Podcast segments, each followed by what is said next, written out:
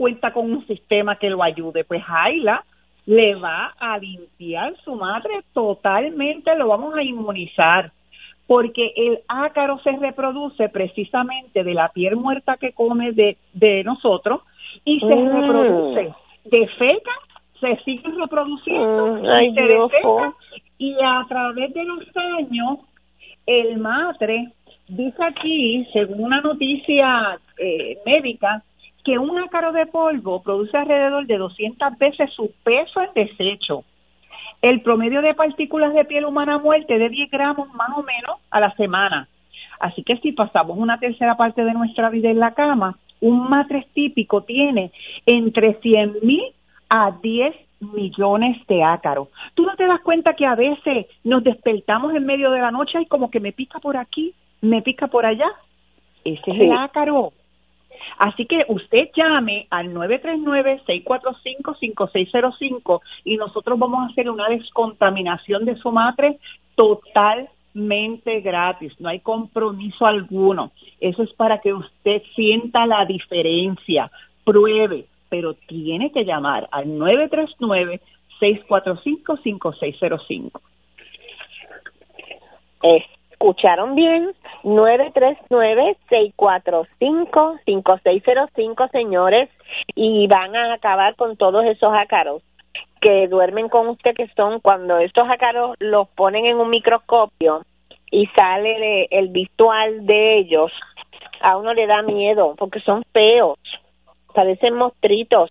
Y de hecho, si nosotras las mujeres, tú sabes que pagamos muchísimo por irnos al salón de belleza a que nos hagan una una depilación y que nos saquen la piel muerta de la cara, ¿verdad? Para ayudarnos a mantener el cutis más radiante y, y, y sacar esa piel muerta, pues de la misma forma que, que hay piel muerta en la cara, hay piel muerta en todo el cuerpo.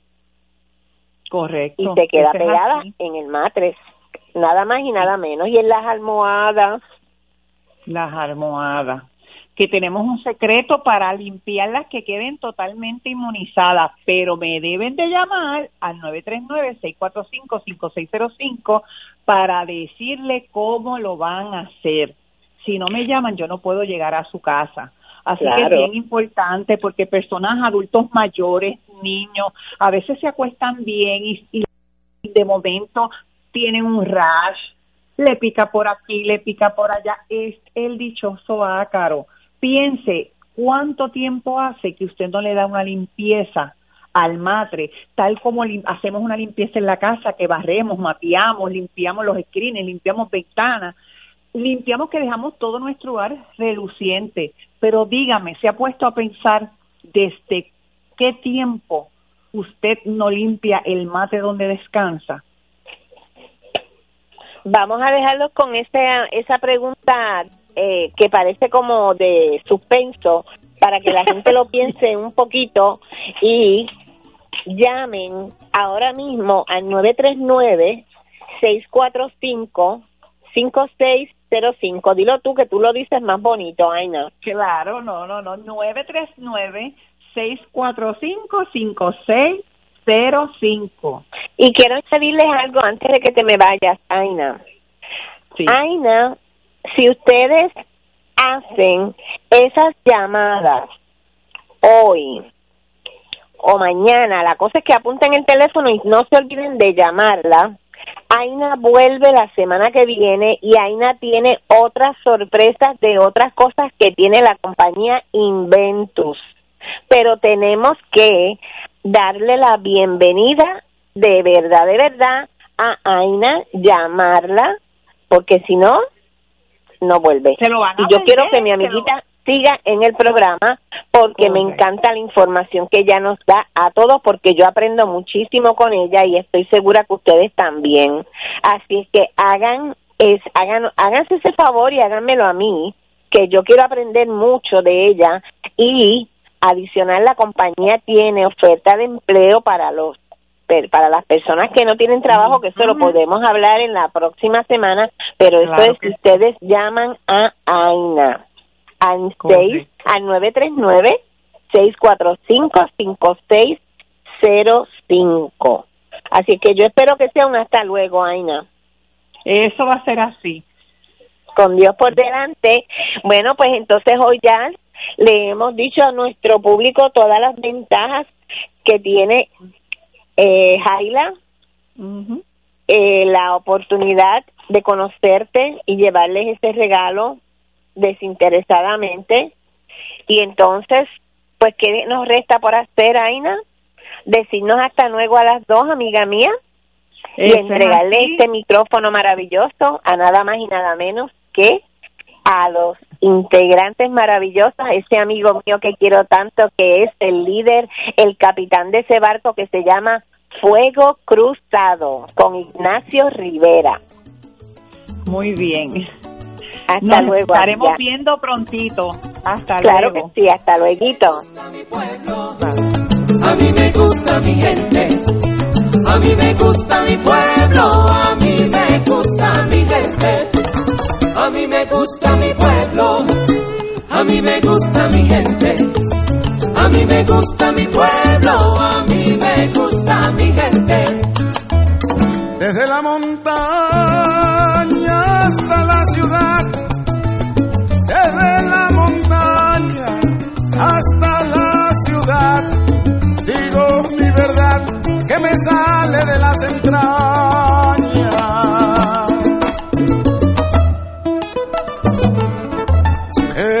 Mar de mi alma te busca, y si tú me escuchas, boricua mi hermano, bríndame tu mano, va a seguir mi lucha, bríndame tu mano, oh, oh, oh, va a seguir mi lucha. Las manifestaciones vertidas en el pasado programa no son necesariamente de la responsabilidad de Radio Paz ni de sus auspiciadores. Lo próximo, Fuego Cruzado.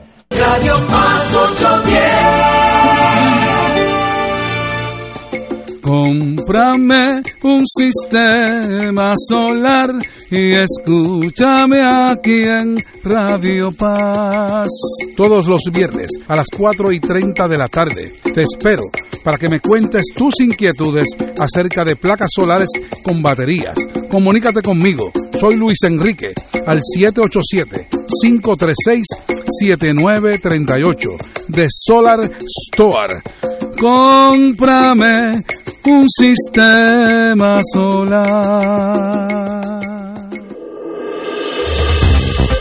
Aquí la llama se enciende cada tarde a las 5 porque escuchas Radio Paz 810 AM, WKBM San Juan y retransmite en diferido WOROFM Corozal San Juan, la Casa de Fuego Cruzado, el programa de más credibilidad en la radio puertorriqueña. Esta emisora y sus anunciantes no se solidarizan necesariamente con las expresiones que escucharán en el siguiente programa. Son las 5 de la tarde, hora de escuchar Fuego Cruzado, el programa de más credibilidad en la radio puertorriqueña, en las voces de Ignacio Rivera y sus panelistas invitados con su discusión política dinámica e incisiva de los acontecimientos más importantes del momento. Fuego Cruzado comienza ahora. Amigos y amigas, eh, hoy es miércoles 17 de febrero. Recuerdo la fecha sin mirar al reloj, porque el 17 de febrero cuando en el auxilio mutuo me pusieron la segunda etapa del COVID-19, así que ya pasé esas dos.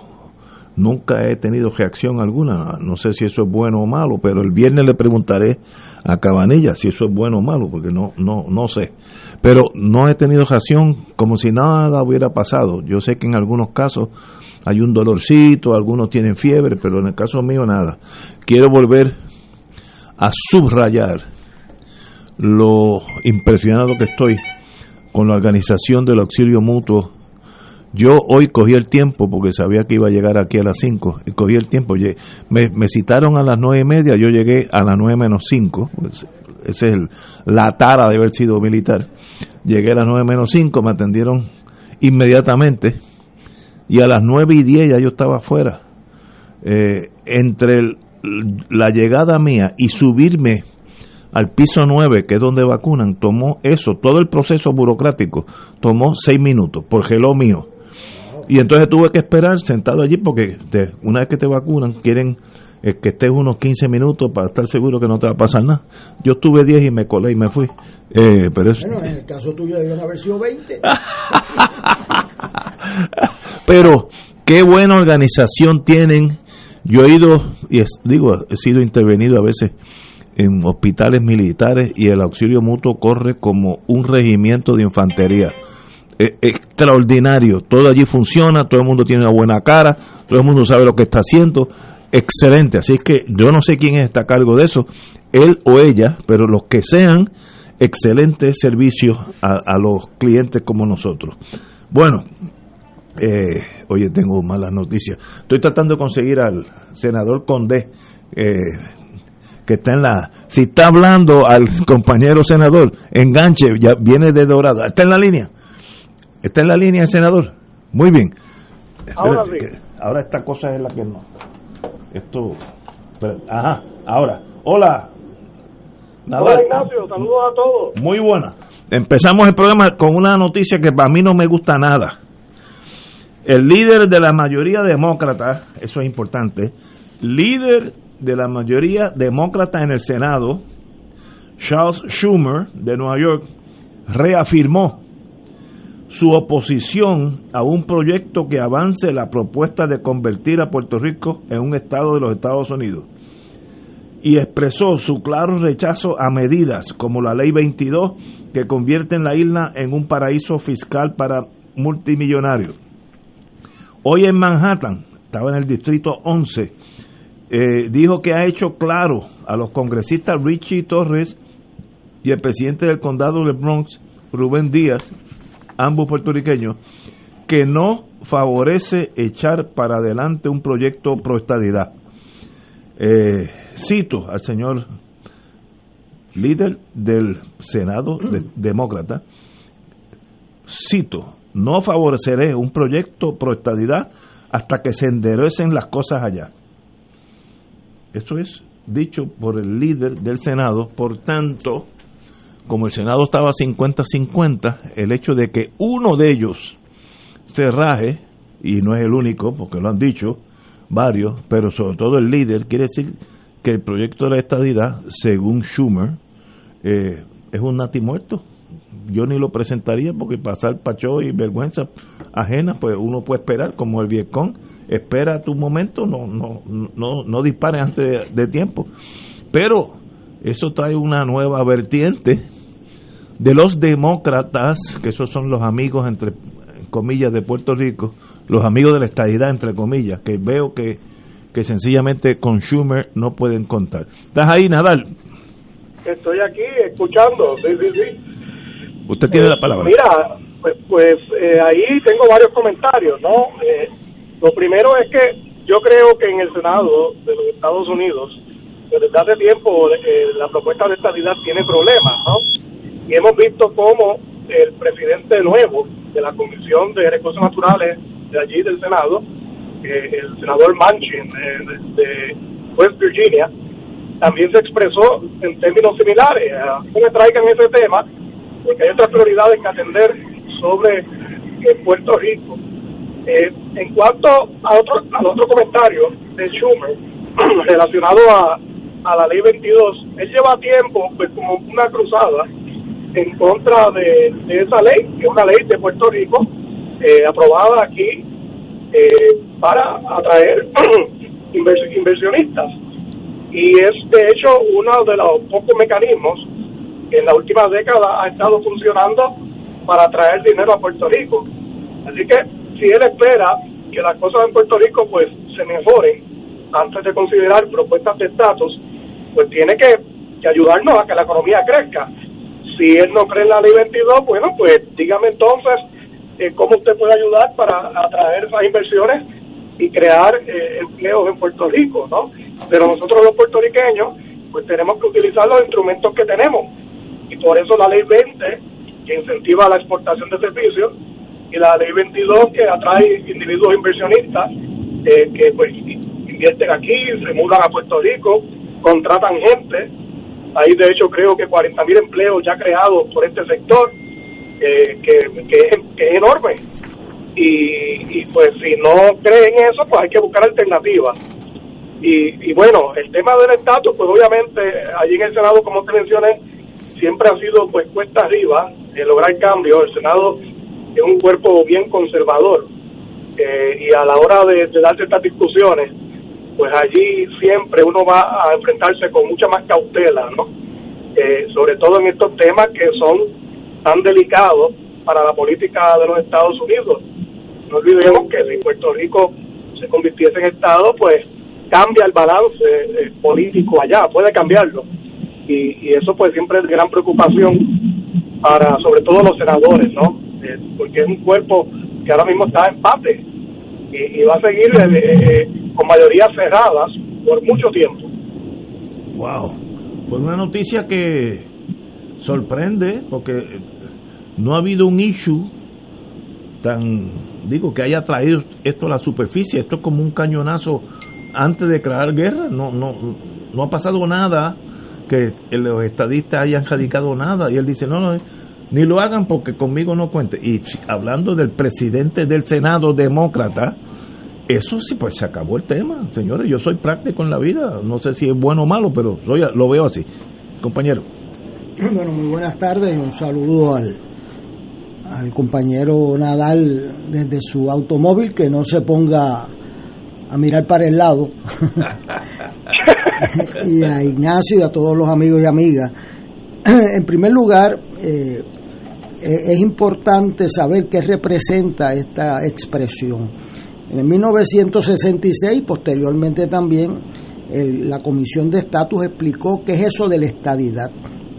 La estadidad es una admisión que hace el Congreso, no necesita la legislatura de los estados, eh, eh, a diferencia del voto presidencial, que sí necesitaría una enmienda constitucional, el- la estadidad es más fácil de obtener, pero dice el informe que necesita un amplio apoyo bipartita en Puerto Rico, segundo que necesita diferentes eh, expresiones de amplias mayorías, amplias mayorías. Por, por eso es que Schumer, el presidente pro tempore del Senado, le dijo con un 52%, tú nunca haces a un Estado nada, un 90%, un 85%, es otra cosa. ¿Por qué? Porque en la estadidad la libre determinación de Puerto Rico se pierde para siempre, se funde en los Estados Unidos. O sea, no hay vuelta atrás. En, 1900 en 1861, eh, 11 estados de Estados Unidos quisieron eh, retrotraerse de la Unión Americana y una guerra civil, hubo 600 mil muertos y está bien claro que después que usted entra, usted no se puede salir. Por lo tanto, tú no puedes tomar una decisión con una mayoría temporera porque mañana no te puedes salir, es para siempre. Por, por eso se requiere un apoyo mucho más allá de un 50-55% y por varias ocasiones. Yo advertí que ese negociado que hicieron aquí de llevar al Congreso un 97% de, de votos en el 2017 les iba a rebotar. Por poco le ganan a Hussein, que ganaba por 101 las elecciones. O sea, y eso no tuvo ninguna credibilidad. Eso se le dijo. Se le dijo, gastaron 8 millones de pesos sin ninguna credibilidad. No hubo ni una vista pública en el Congreso. ¿Por qué? Porque nadie se cree que en Puerto Rico el 97% de la gente favorece la estadidad. ¿Qué pasa? Después que tú sacas 97 y vas al Congreso con tu cara bonita allí de adjunta y de Río Piedra y dices, mire, es lo que sacamos. Y en el próximo referéndum tienes un 52%. Pues tú vas en picada, my friend. Sí, es peor. Ajá. Vas para atrás. vas para atrás, vas en picada, pero sí, para abajo. sí. Este, por lo tanto, eso es un resultado que lo mejor que podían hacer era esconderlo, porque eh, eso es terrible, le quita credibilidad a todo eso. Han gastado una millonada en consultores, en donativos, en cuantas cosas, y eso no va para ningún sitio. Eh, le hace un grave daño a Puerto Rico, le hizo un grave daño a Puerto Rico. Aquí habían dos tesis para la estadidad. Una era la original de don Luis Ferre, de vamos a desarrollar a Puerto Rico en una economía fuerte para negociar con la estadidad cuando vengan los impuestos federales, que le, que le añade una barbaridad de impuestos a la familia puertorriqueña, a las empresas, para negociar eso, pero si tú tienes una economía eh, destruida, eh, pues no tienes que negociar. ¿Qué pasó? Esa tesis, don Carlos Romero Barceló la combatió y dijo que la estadidad había que destruirla, tesis de Sherman. Vamos a destruir lo que hay, porque entonces los puertorriqueños van a votar por la estadidad porque son las ayudas que le evitan el hambre. La estadidad de los pobres. Para los pobres, pero es para los pobres de siempre, porque si sales de ser pobre te mato con los impuestos. Este, entonces ese cambio de política pues trae estas determinaciones terribles de eliminar la sección 936 que habló Nadal en una ocasión que proveía y se han perdido más de 100 mil empleos buenos. Buenísimo, Bueno, la llena eléctrica donde trabajaba Ignacio cuando era joven, este, era una de ellas. Tenía 21 plantas y hoy tiene dos. ¿Oíste eso? De 21, a 2. Y cerraron porque la gente establece, eso eran incentivos para establecer las plantas en Puerto Rico, pero no son compatibles con la uniformidad contributiva que requiere el artículo 1, sección 8 de la Constitución para la estadidad. Y por eso fue que el gobernador Rosello I y Romero eh, pidieron que la quitaran. Eso es una cosa impresionante porque yo estaba ahí. El gobierno de Puerto Rico por escrito el 18 de diciembre del 95 pidió que quitaran las 936 y mire el resultado, una recesión económica en el país. Segundo, se fueron los empleos y hoy Schumer dice, para igual que Rick Scott, el, el senador de Florida, le dijo, mire, arreglen las cosas allá abajo antes de hablar de cualquier cambio. O sea, este, ustedes tienen un problema en Puerto Rico, tienen que arreglarlo. Un problema de desempleo, de baja participación laboral, que ustedes pasan hablando. Se- Este, eh, arreglen a Puerto Rico antes de hablar de cualquier cambio. Y eso yo creo que es una lección dura, pero nada sorpresivo. ¿Qué tú te creías? ¿Que con 52% te iban a dar la estadidad? Eso no se le ocurre a nadie, nada más que un consultor que cobra, y cobran bien por empujar eso cuatro años, todo el cuatrenio, y entonces volvemos al mismo sitio. Puerto Rico tiene otras prioridades. Buscar cómo arregla el asunto este del COVID, que según a Ignacio lo trataron muy bien. A mí, yo estuve en Voces de Puerto Rico ayer en, en Guaynabo me hicieron la segunda prueba, estuvo un poco más lento, ¿verdad? Pero muy bien organizado, hora y media. Eh, pero anoche vi un video en Ponce, a las 2 de la mañana la gente haciendo fila. Increíble. Eso da vergüenza. No, no, no. Policías haciendo fila a las 2 o 3 de la mañana. ¿Qué es eso? O sea, que nosotros tenemos que arreglar nuestro quehacer eh, administrativo, de gobierno, y entonces eh, ver el futuro. Nosotros tenemos un problema de baja participación laboral, la más baja que se conoce. 46% de nuestra gente están buscando empleo, en Estados Unidos 20% más. O sea, nosotros tenemos que crear empleo. Yo lo veo todos los días, mis estudiantes se gradúan de bachillerato, de maestría y después pues trabajan en, Burger King y trabajan en, de- o sea, en, trabajos muy nobles pero que no tenían que estudiar para ello. Y esos son los retos de Puerto Rico, la salud, la educación, que estamos dando diplomas huecos, porque no, tú no coges clase en el sur de Puerto Rico hace un año y te dan un diploma de graduación en Guánica y Guayanilla y Yauco, oye, ven acá y no cogiste un día de clase, ¿qué pasa? Que el colegio católico, el colegio protestante, luterano, siguieron, se fajaron y le dieron clase. Cuando llegan a mi salón, el muchachito que estaba en escuela pública está en plena desventaja y eso no es justo. Esos son los retos que tiene Puerto Rico en su quehacer. Ah, bueno, señores, tenemos que ir a una pausa y regresamos. El compañero Nadal ahorita estará aquí presencialmente, ya que viene en su carro siguiendo las normas, cerca, ya, ya voy cerca, ya estoy, ya estoy por Bucana. eh, pero siguiendo las normas de seguridad. No quiero que le den un Siempre, ticket. siempre. Señores, vamos a una pausa. Fuego Cruzado está contigo en todo Puerto Rico. Radio Paz te ofrece el mejor motivo para levantarte temprano y disfrutar el comienzo de un nuevo día de lunes a viernes con Enrique Liboy y Radio Paz en la mañana. La dosis perfecta de noticias, deportes y éxitos musicales de todos los tiempos, humor y curiosidades, calendario de actividades y tus peticiones musicales por el 787-300-4982. Conéctate con el 810 AM de lunes a viernes con Enrique Liboy y Radio Paz en la mañana. Saludos, mi nombre es Miguel Camacho de la compañía Ritelo de Puerto Rico y te invito a que me acompañes este próximo lunes 22 de febrero a las 4 y 30 de la tarde por esta tu emisora Radio Paz, un programa donde trataremos temas de salud y bienestar para usted y su familia. Recuerde, este próximo lunes 22 de febrero a las 4 y 30 de la tarde por Radio Paz 810 AM. Les espero, Miguel Camacho representante de la compañía Ritelo de Puerto Rico, 787-565-4183. Todos los jueves Radio Paz y la Administración del Seguro Social te ofrecen un espacio informativo para orientarte y aclarar tus dudas sobre los derechos, requisitos y obligaciones para poder disfrutar de sus beneficios. Plantea tus preguntas por el 787-300-4982 y conoce antes que nadie los detalles concernientes a cambios y nuevas regulaciones, escuchando todo sobre Seguro Social con Víctor Rodríguez los jueves de 2 a 3 de la tarde por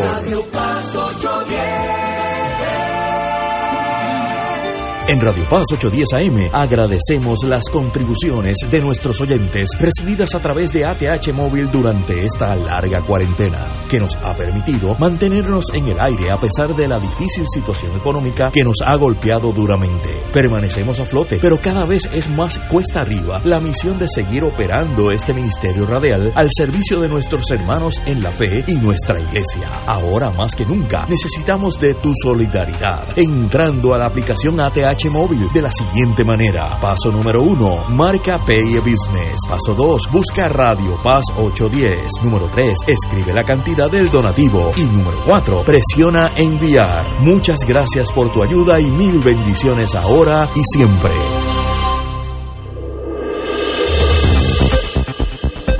Y ahora continúa Fuego Cruzado. Vamos a seguir con el tema de, de los Estados Unidos y el senador Schumer, que ha sorprendido, bueno, no ha sorprendido, se esperaba, lo único que ahora es en blanco y negro y oficial para el récord de que no favorece la estadidad, siendo presidente del Senado, demócrata, hasta que las cosas se arreglen por aquí, que pasarán unos añitos, vamos a, vamos a mirarlo positivamente. Así que durante ese periodo él no quiere, no va a contemplar, entertain, se dice en inglés, eh, un, un movimiento hacia la estadidad. Eh, el que está en la pelea también es Washington DC, Distrito de Columbia, pero yo creo que las condiciones son totalmente disímiles. En Washington DC se pagan contribuciones federales hace décadas. Es más, yo no recuerdo, no, es que igual que los estados. El lenguaje oficial es inglés. Allí nadie, ah, si hablas español, pues es minoría, pero el oficial de las escuelas públicas, de todo es inglés. Eh, la población tiene de afluentes a bien pobres. Tiene una gama eh, bastante marcada entre, entre los que tienen y no tienen. El Southeast Washington DC, eh, donde está la área de Alexandria, ahí están los escuelas de la, de la Guardia Costanera, por eso sé que he ido allí. Una, una zona deprimida que parece que estás en otro país. Y, y también, y esto no, no quiero tocar temas religiosos, pero hay que ser analista, la religión es la misma.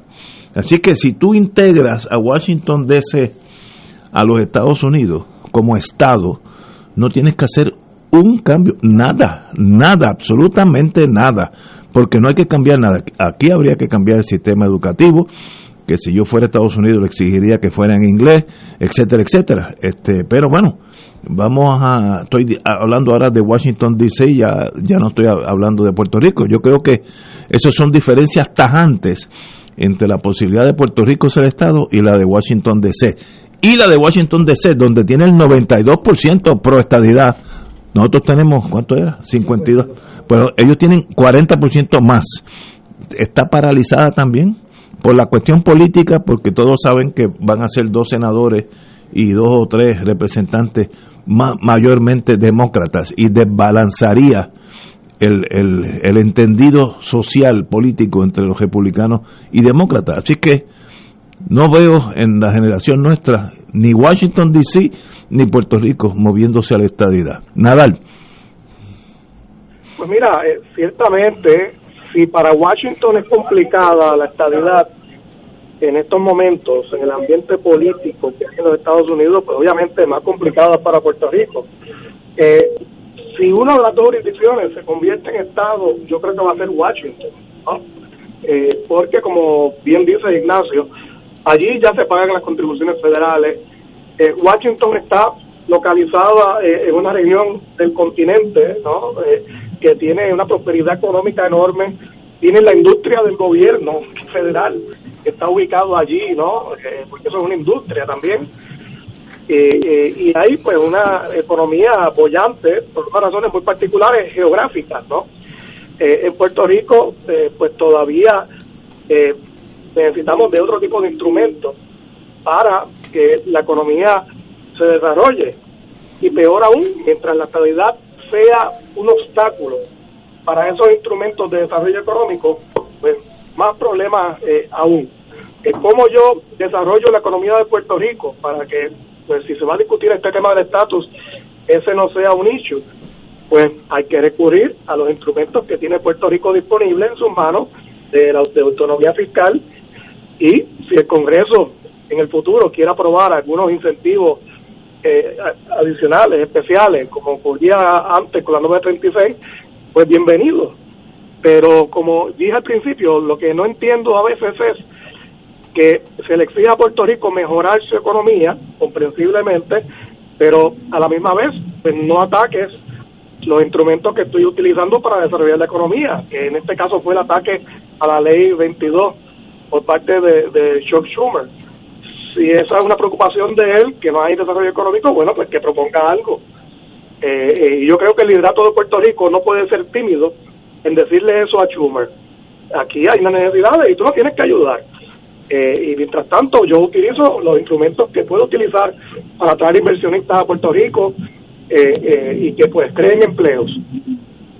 Y en, el caso de Washington, pues como ya dijimos, pues esto no es un issue, porque pues ya allí pagan contribuciones federales, ellos no tienen pues ningún tipo de, de, autonomía, ¿no? y allí la economía es muy distinta, es una economía de, de corte pues ya continental, están localizados en una región que de por sí es rica en los Estados Unidos y de, nuevo eh, la industria del gobierno federal eh, que por el por meramente estar ahí ubicado pues crea miles y miles de empleos yo yo yo una una vez en mi vida tuve que entrar al Pentágono llegar unos papeles no era que yo tenía ni reunión ni nada. Y tuve que llevar unos papeles. Y el Pentágono es tan grande que tiene su propia estación de guagua su propio subway eh, y un carpool para los oficiales que es de fácilmente 200 carros del gobierno. Y se aunque nadie dice cuántos exactamente trabajan, se dicen que trabajan sobre 10.000 personas todos los días en esas cuatro paredes. Así que tener eso en Washington DC, eh, aunque es Northern Virginia, pero es la economía de ese, esa área, es una industria que si fuera petróleo, eh, tan buena como petróleo o minas, porque genera 10.000 empleos. Eh, y hay otras agencias federales, casi todas, el FAA, etcétera, todo eso está en Washington DC. Así que allí hay fácilmente 100.000, 200.000 empleos federales en la capital. Así que imagínate qué clase de industria es esa, ¿no? Compañero. Sin duda, sin duda, una industria enorme. Compañero, Héctor Luis Acevedo, háblame de Washington DC, vis a vis Puerto Rico, usted que es experto. Bueno, yo tuve la oportunidad de vivir allí año y medio, en, los años 72 y 73. ¿Qué tú hacías por allí, si puedo preguntar? Si no, es clasificado. si es secreto, no me lo diga. empecé a trabajar, empecé a estudiar en la Universidad de Georgetown, una ah. maestría Veo. Acabado de casarnos, fuimos, después Carmencita empezó a trabajar en el Seguro Social y yo en la oficina de Puerto Rico en Washington. Wow, tú- así que conoces. En la calle 20 R2210. eh, y después en la Eran tiempos de Massachusetts, cabranes. eh, con Cabranes y Gabriel Guerra Mondragón. Mondragón. Este, yo era el más joven del grupo, conocí allí mucho, aprendí en ese año y pico, aprendí mucho del gobierno federal con el comité ad hoc y con todo lo que representa ese ambiente que es muy diferente al de Puerto Rico. Nosotros vivíamos en Arlington, eh, yo caminaba eh, de ida y vuelta a la universidad, por la noche pasaba el Kibridge eh, con frío ya, después con los regalos de boda y las economías de repartir periódicos por cuatro años, pues compramos un carrito Duster. Y no es lo mismo cuando viene el invierno, compadre. Eso Sí, usted- sí. Esa gente que está pasando frío allí, yo los compadezco ahora. Eh, Washington era en esos momentos un, todavía es un enclave donde hay unos contrastes brutales.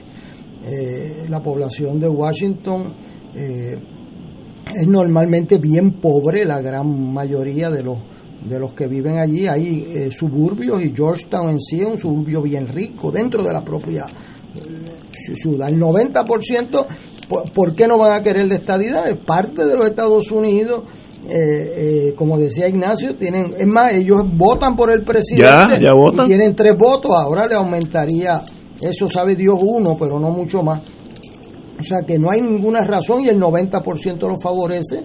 Este, ellos ya están dentro de Estados Unidos. No es que estén ingresando, es que están dentro, es un enclave El constitucional. lenguaje inglés, ya está. O sea que eso, eh, los demócratas ahora le ha, le ha desarrollado el apetito electoral, eso me lo había advertido a mí Cabranes, decía, a la larga eh, los republicanos van a objetar la estadía, los demócratas van a ver dos senadores estadistas, dos, dos senadores demócratas con un gran apetito. Bueno, el apetito llegó, por, por eso es que van donde Schumer, porque están eh, eh, el Partido Demócrata, los sectores más liberales, dice, espérate, aquí podemos tener cuatro senadores más y acabar con este asunto del Senado y unos eh, eh, cinco o seis eh, miembros de la Cámara que están apretados también. Y ahora es que lo tenemos que hacer. Entonces esa, esa urgencia hizo que dos miembros del Congreso visitaran a Schumer en Nueva York, creyendo que iban allí con, con una gran propuesta porque era para aumentar dos votos demócratas en el Senado. Un líder republicano y un líder demócrata tiene que saber que tú no juegas con la estadidad porque eso puede ser una bomba. O sea, ellos saben que un país que tú asimiles, que es culturalmente homogéneo como Puerto Rico, que tiene una- un sentido propio de nacionalidad, que tiene su idioma, sus costumbres y que lo que logró ahí con una elección de un 52% no avalada por el gobierno federal, sin alternativa. De hecho, en la última encuesta sale que la estadidad y el EL están al margen de error en un 41 al 38%. ¿Y qué pasa si se cambia ese 2% en contra? ¿Qué, qué tú vas a hacer? Pues entonces tú te conviertes en una minoría, así que eso es un- una ilusión muy perjudicial para Puerto Rico encaminar un debate sobre una circunstancia temporera con unas consecuencias permanentes. Así que yo creo que eso debe encaminar al liderato estadista. Vamos a trabajar en una agenda común por Puerto Rico, que el poder público está dividido. Hoy vimos a unos grupos religiosos, me lo envió Héctor Richard.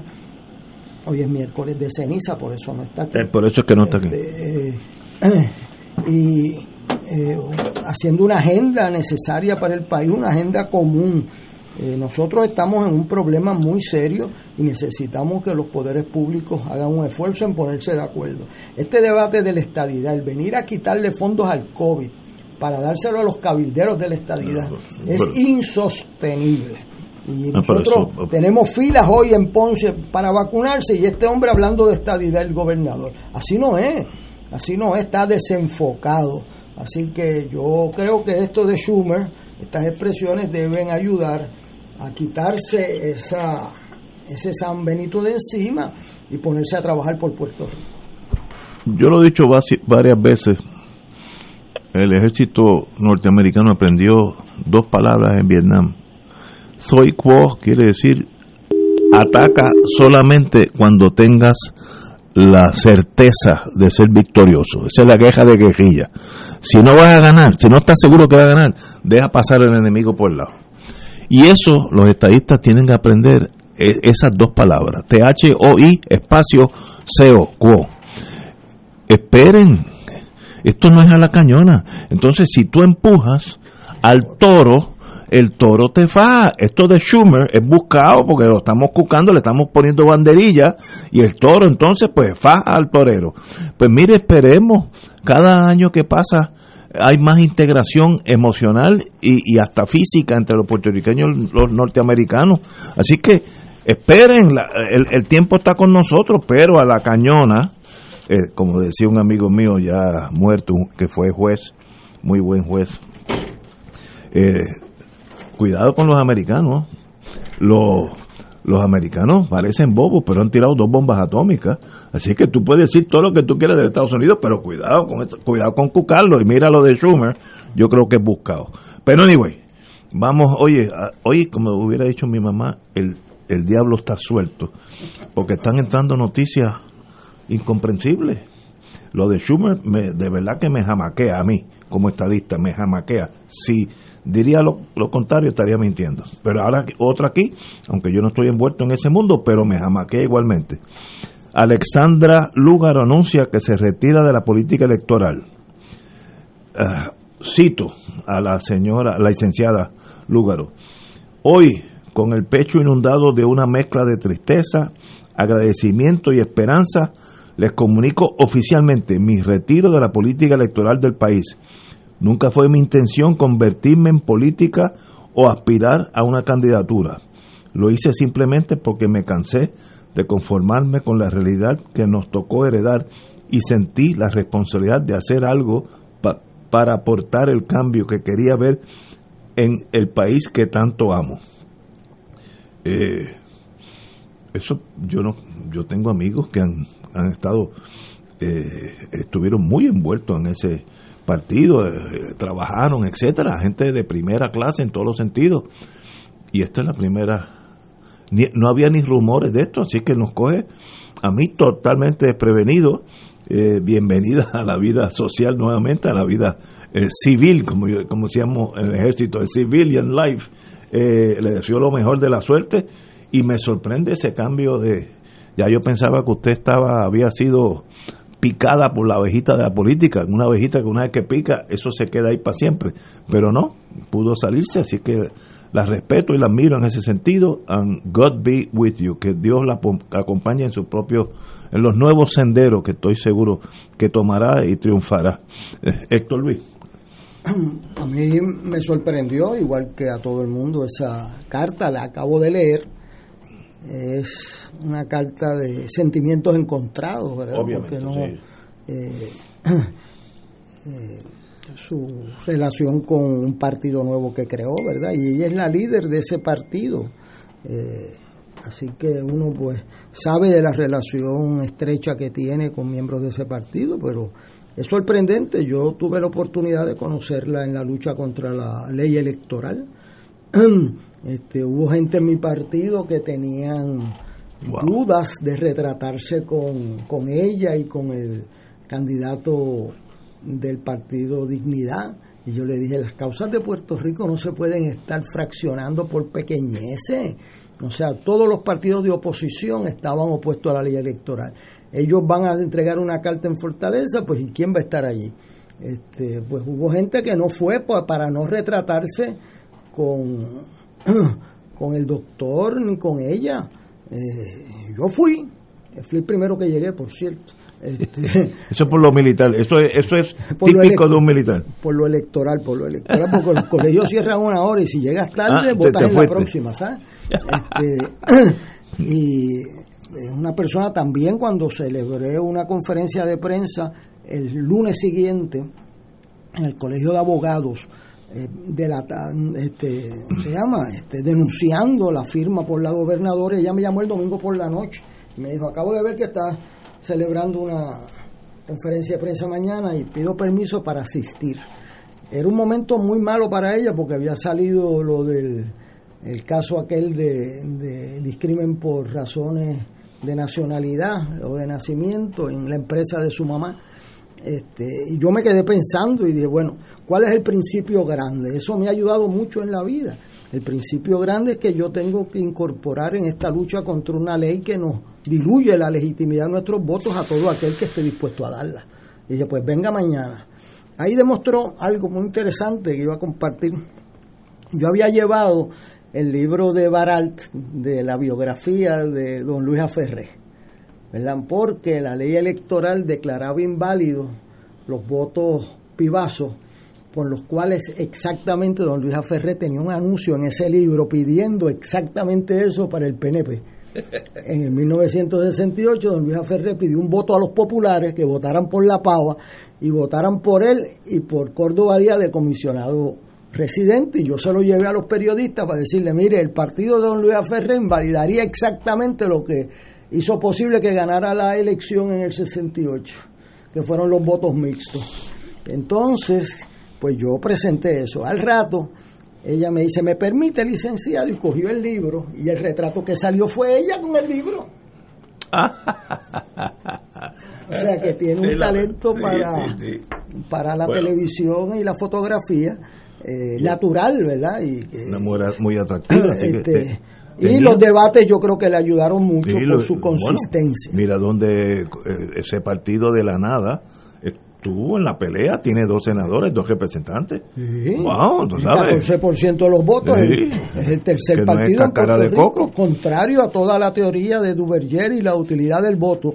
En esta elección pasó algo extraordinario. Entre más tiempo pasaba, en vez de aunarse el voto en las dos primeras opciones, se diluía en los partidos emergentes. Increíble. Y el gran beneficiario fue Victoria Ciudadana, Dalmau y el Partido Dignidad.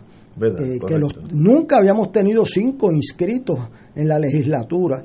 Y eso es así hoy, contrario a todas las normas de la ciencia política. Así que mi saludo a la licenciada Lúgaro, mis mejores deseos mejor para en ella. su nueva eh, visión de vida. Y pues eh, mi teléfono está en la guía, como decía Fernando Charlón. este, eso, es un buen cuento, un Ah, bueno. buen cuento que yo conocí a don Fernando Chardón, que vino a ser comandante de la Guardia Nacional, el ayudante general. Entonces yo lo conocí cuando estaba en agricultura. Entonces, cuando me fui a despedir le dije, "Eh, don Fernando, y si tengo que conseguirlo, este, ¿cómo hacemos? Y dice, "Pues, hombre, yo soy un servidor público, mi número está en la guía. Pero mire, nadie me llama. Entonces, pues, años después me lo encontré en la calle Fortaleza, era secretario de Estado. Y yo fui y lo saludé.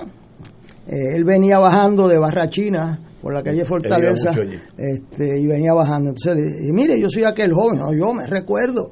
Oiga, joven, ¿sabe una cosa? Mi número sigue en la guía. ¿Y sabe lo siguiente? Que todavía nadie me llama. Qué hombre bueno. Tenemos, vamos a una pausa y continuamos con el compañero Nadal, que ya está aquí, sobre esta noticia de última hora de la licenciada Lúgaro.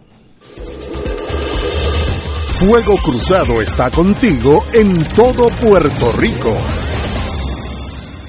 Radio Paz te ofrece el mejor motivo para levantarte temprano y disfrutar el comienzo de un nuevo día de lunes a viernes con Enrique Liboy y Radio Paz en la mañana. La dosis perfecta de noticias, deportes y éxitos musicales de todos los tiempos, humor y curiosidades, calendario de actividades y tus peticiones musicales por el 787-300-4982. Conéctate con el 810 AM de lunes a viernes con Enrique Liboy y Radio Paz en la mañana. De todo un poco, con Manolo Almeida, el más ameno en tus mañanas por Radio Paz 810 AM, de martes a viernes a las 9 de la mañana. Notas positivas, salud, ambiente, negocios y entretenimiento. De todo un poco, martes a viernes por Radio Paz. ¡Estamos vivos! Radio Paz te ofrece el mejor motivo para levantarte temprano y disfrutar el comienzo de un nuevo día de lunes a viernes con Enrique Liboy y Radio Paz en la mañana. La dosis perfecta de noticias, deportes y éxitos musicales de todos los tiempos, humor y curiosidades, calendario de actividades y tus peticiones musicales por el 787-300-4982. Conéctate con el 810 AM de lunes a viernes con Enrique Liboy y Radio Paz en la mañana. Fuego Cruzado, el programa de más credibilidad en la radio puertorriqueña, es ahora la tribuna abierta de análisis noticioso, con diversas perspectivas que exploran el trasfondo de lo que acontece a diario y cómo nos afecta. Escucha Ignacio Rivera y sus panelistas invitados de lunes a viernes en Fuego Cruzado en transmisión diferida a las 10 de la noche por Oro 92.5 FM. Ser rotario es vivir la alegría de servir a los demás, a la vez que cultivas la amistad y el compañerismo sin límites y descanso. Mensaje del Club Rotario de Río Piedras. Y ahora continúa Fuego Cruzado.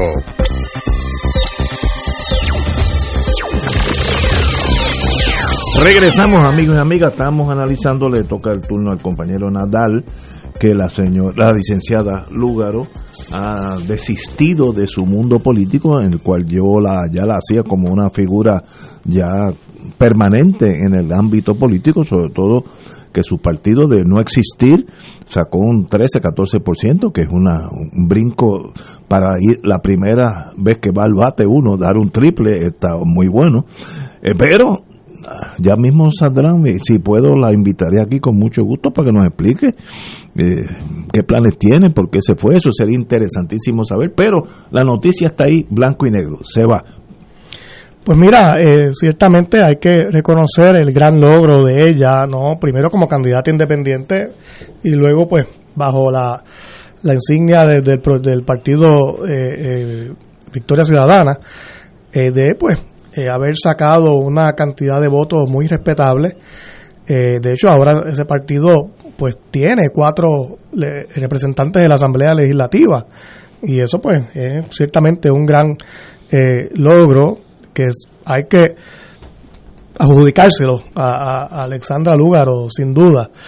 en lo personal le tengo una gran estima, de hecho en muchos temas de política pública coincido con, con cosas que ella dice, en otros no a veces eh, miembros de su partido me dicen, pero ¿por qué tú eres tan duro con, contra los candidatos de Victoria Ciudadana eh, eh, en las redes sociales? yo, bueno, pero es que los temas hay que debatirlos por el hecho de que un candidato a mí me cae bien, si ahora está en otro equipo, yo no le voy a tirar la bola por debajo del brazo, ¿no? Eh, eh, eh, y así es la política también. uno tiene que, hay que contestar, claro. y cariño y... Claro, con respeto siempre y, y, de, y como dije, le tengo gran estima, hay que reconocerle esos logros. ha hecho historia, sin duda, en la política puertorriqueña, en dos elecciones corridas. Y, y pues yo me imagino pues que pues ella tiene una familia, una niña pequeña, que eh, la prioridad pues supongo que es esa, ¿no? Eh, eh, y, y, seguir su desarrollo profesional, que con lo que no hay nada malo, ¿no? al igual que uno, pues todo ciudadano tiene derecho y es bueno meterse en la política, igual derecho hay a ganarse la vida y hacer otras cosas, ¿no? Y estar en la, en la empresa privada. Y si eso es lo que va a hacer, pues bienvenido eh, sea. Yo supongo que se va a mantener siempre, pues, eh, con alguna presencia, ¿verdad?, en, los medios de comunicación eh, o en las redes sociales discutiendo los temas, porque no hay que ser político activo para, para hacer estas cosas, ¿no? Y, y pues que bien, que le vaya bien, ¿no? De veras, genuinamente creo que es una persona muy capaz y, y le deseo lo mejor. Bueno, pues ahí está. Ahora, pregunto, yo me estaba. El, el diablito es mí, todo el mundo tiene el diablito del otro lado. ¿Y qué pasará ahora con ese movimiento que estaba eh, centralizado en su figura? Eh, ¿Habrá un sustituto que continúe con ese movimiento? que, como dije, sacó 14% en una elección general, la primera vez al bate, o se, dilu, se diluyará eh, en la nada y desaparecerá como movimiento. No tengo la menor idea de lo que va a pasar, pero, pero sí, cuando tú remueves el capitán de una nave, o viene otro capitán o los marinos empiezan a tirarse unos a otros, porque la vida es así. Así que no sé cuál será el destino de Victoria Ciudadana. Eh, tienen que buscar, tienen que buscar a alguien de, de, ese arraigo. Eh, son muchas cualidades en una persona para tener ese liderato. No hay muchos en ningún partido, no hay muchos en ningún partido. Pero alguien tiene que poner orden en un partido siempre. Eh, y Victoria Ciudadana es un partido bien diverso, de muchas opiniones. Mira, y, y, sin un liderato fuerte que controle esos impulsos que hay, pues puede complicarse la cosa. A mí me decía un amigo norteamericano eh, que la Filarmónica de Berlín tiene solamente un director. Fíjate que no tiene 15, el de los el de los violines por allá, el de los tambores por acá, el de saxofón por acá. No, no, un director. Y ese pues imprime su, su, su versión de los hechos, en, este caso su versión de, de qué va a ser la política, la filosofía en un partido si, si se queda, si diluyen dos o tres personas, no veo que ese partido continúe por mucho tiempo. ¿Qué tú crees? Usted que sabe de ese mundo bastante. No he aprendido a no hacer predicciones. sí, pues, por las muchas que he fallado. no he fallado en muchas porque yo, trato, trato de ser cuidadoso. Este, ahí está Manuel Natal, ¿verdad? Que tiene mucho arraigo y tiene una eh, vinculación con ella muy directa, ¿verdad? Me dice alguien que sabe de eso, ahí está Natal, Manuel. Así que, lo, que toca decir ya, ya lo está pensando otra gente. Eso no quiere decir eso, también tienen una situación de es la primera vez que yo recuerdo en, en 60, 70 años que un sindicato paga una campaña política este, con un acuerdo escrito que más o menos convertía en, a los candidatos en apéndice de un sindicato. Eso pues tendrá sus consecuencias en el camino, eh, pero hay que ver lo que pasa. Esto puede haber sido, eh, hay un fenómeno en la política puertorriqueña en los últimos ocho años de una digregación eh, de los partidos principales en Puerto Rico considerable. Si eso va a ser una tendencia de una década, lo veremos en la conducta de lo que sucede en este cuatrenio. Este, el, eh, eso ha abierto unas puertas a un destaque de liderato. Si tú ves los votos que sacó Dalmau la vez anterior que corrió para la misma posición, hay una diferencia radical, claro. También es que él pues dijo que un voto por él no era un voto por la independencia. Claro, tres días después fueron a la CEPAL a decir que la independencia ya tenía 14% en Puerto Rico, ¿verdad? que uno se supone que no lo lea eso uno, ¿verdad? Este, pero, eh, pero hay un sentimiento, especialmente en las zonas metropolitanas, que capturó Victoria Ciudadana de una manera eh, dramática eh, igual, Proyecto Dignidad, nadie. Yo estuve en cuanto programa, usted puede imaginar, combatiendo la ley electoral en el año 2019 y 2020, año y medio. No hubo una sola persona en todos los medios de comunicación, radio, televisión y periódico que me preguntara o que asumiera que Proyecto Dignidad iba a quedar inscrito, iba a tener un senador. No hubo uno, o sea que eso es no una sorpresa para los políticos, es una sorpresa para el país. En este caso, eh, eh, la licenciada Lúgaro sacó 14% de los votos. O sea... Ni tampoco nadie pensaba que Victoria Ciudadana iba a elegir a dos miembros en cada cuerpo en cada cámara legislativa. Imagínate. Yo, decía que era un error postular dos, que si postulaban uno. Yo, también dije eso, es más, el Partido Independentista postuló uno y si hubiese conocido los resultados antes, postulaba dos y lo sacaba electo. O sea, eh, eh, porque tú divides los votos que sacó y les daba para dos. Lo que pasa es que era impredecible lo que sucedió en, en estas elecciones. Para mí, para el gran beneficio del país y de todos los partidos, es que el Senado de Puerto Rico no esté en manos del senador Rivera Chávez. Eso al que más le beneficia se llama Pedro Pierluisi. Eh, eh, y ese es el impulso a la ley electoral, que por cierto he visto cómo no la han mencionado en las últimas dos semanas y yo por lo menos eh, le voy a dar un recordatorio amistoso, que aquí esto no es business as usual. Si usted deja pasar una ley electoral que en un sentido ha sido revocada o, o reinterpretada por los tribunales por las barbaridades que tenía, que decía que no se respeta la intención del elector, que la máquina banda más que el elector. Y el Supremo 7 a 1 y el 1 es diciendo que está de acuerdo. Así que es más o menos unánime. Ha dicho que la voluntad del elector por encima de la ley electoral de Rivera Chatz y Wanda Vázquez eh, va por encima, que tú no le puedes quitar el voto a la gente. Hoy de hecho hay una, una sentencia de la juez Rebeca de León, eh, muy importante en el caso de Guánica. Guánica es una elección única en Puerto Rico donde tienes un rating, el PNP y el Partido Popular a 100 votos de distancia, todos ahí en una línea de llegada. Esto es histórico porque nunca un rating había llegado tan, tan cerca de ganar. Eh, se Eh, habían dado dos casos, pero no tan cerca. Bueno, pero, en eh, y en Ay Bonito, Ah, este, Higgins y Leo, y Leo González.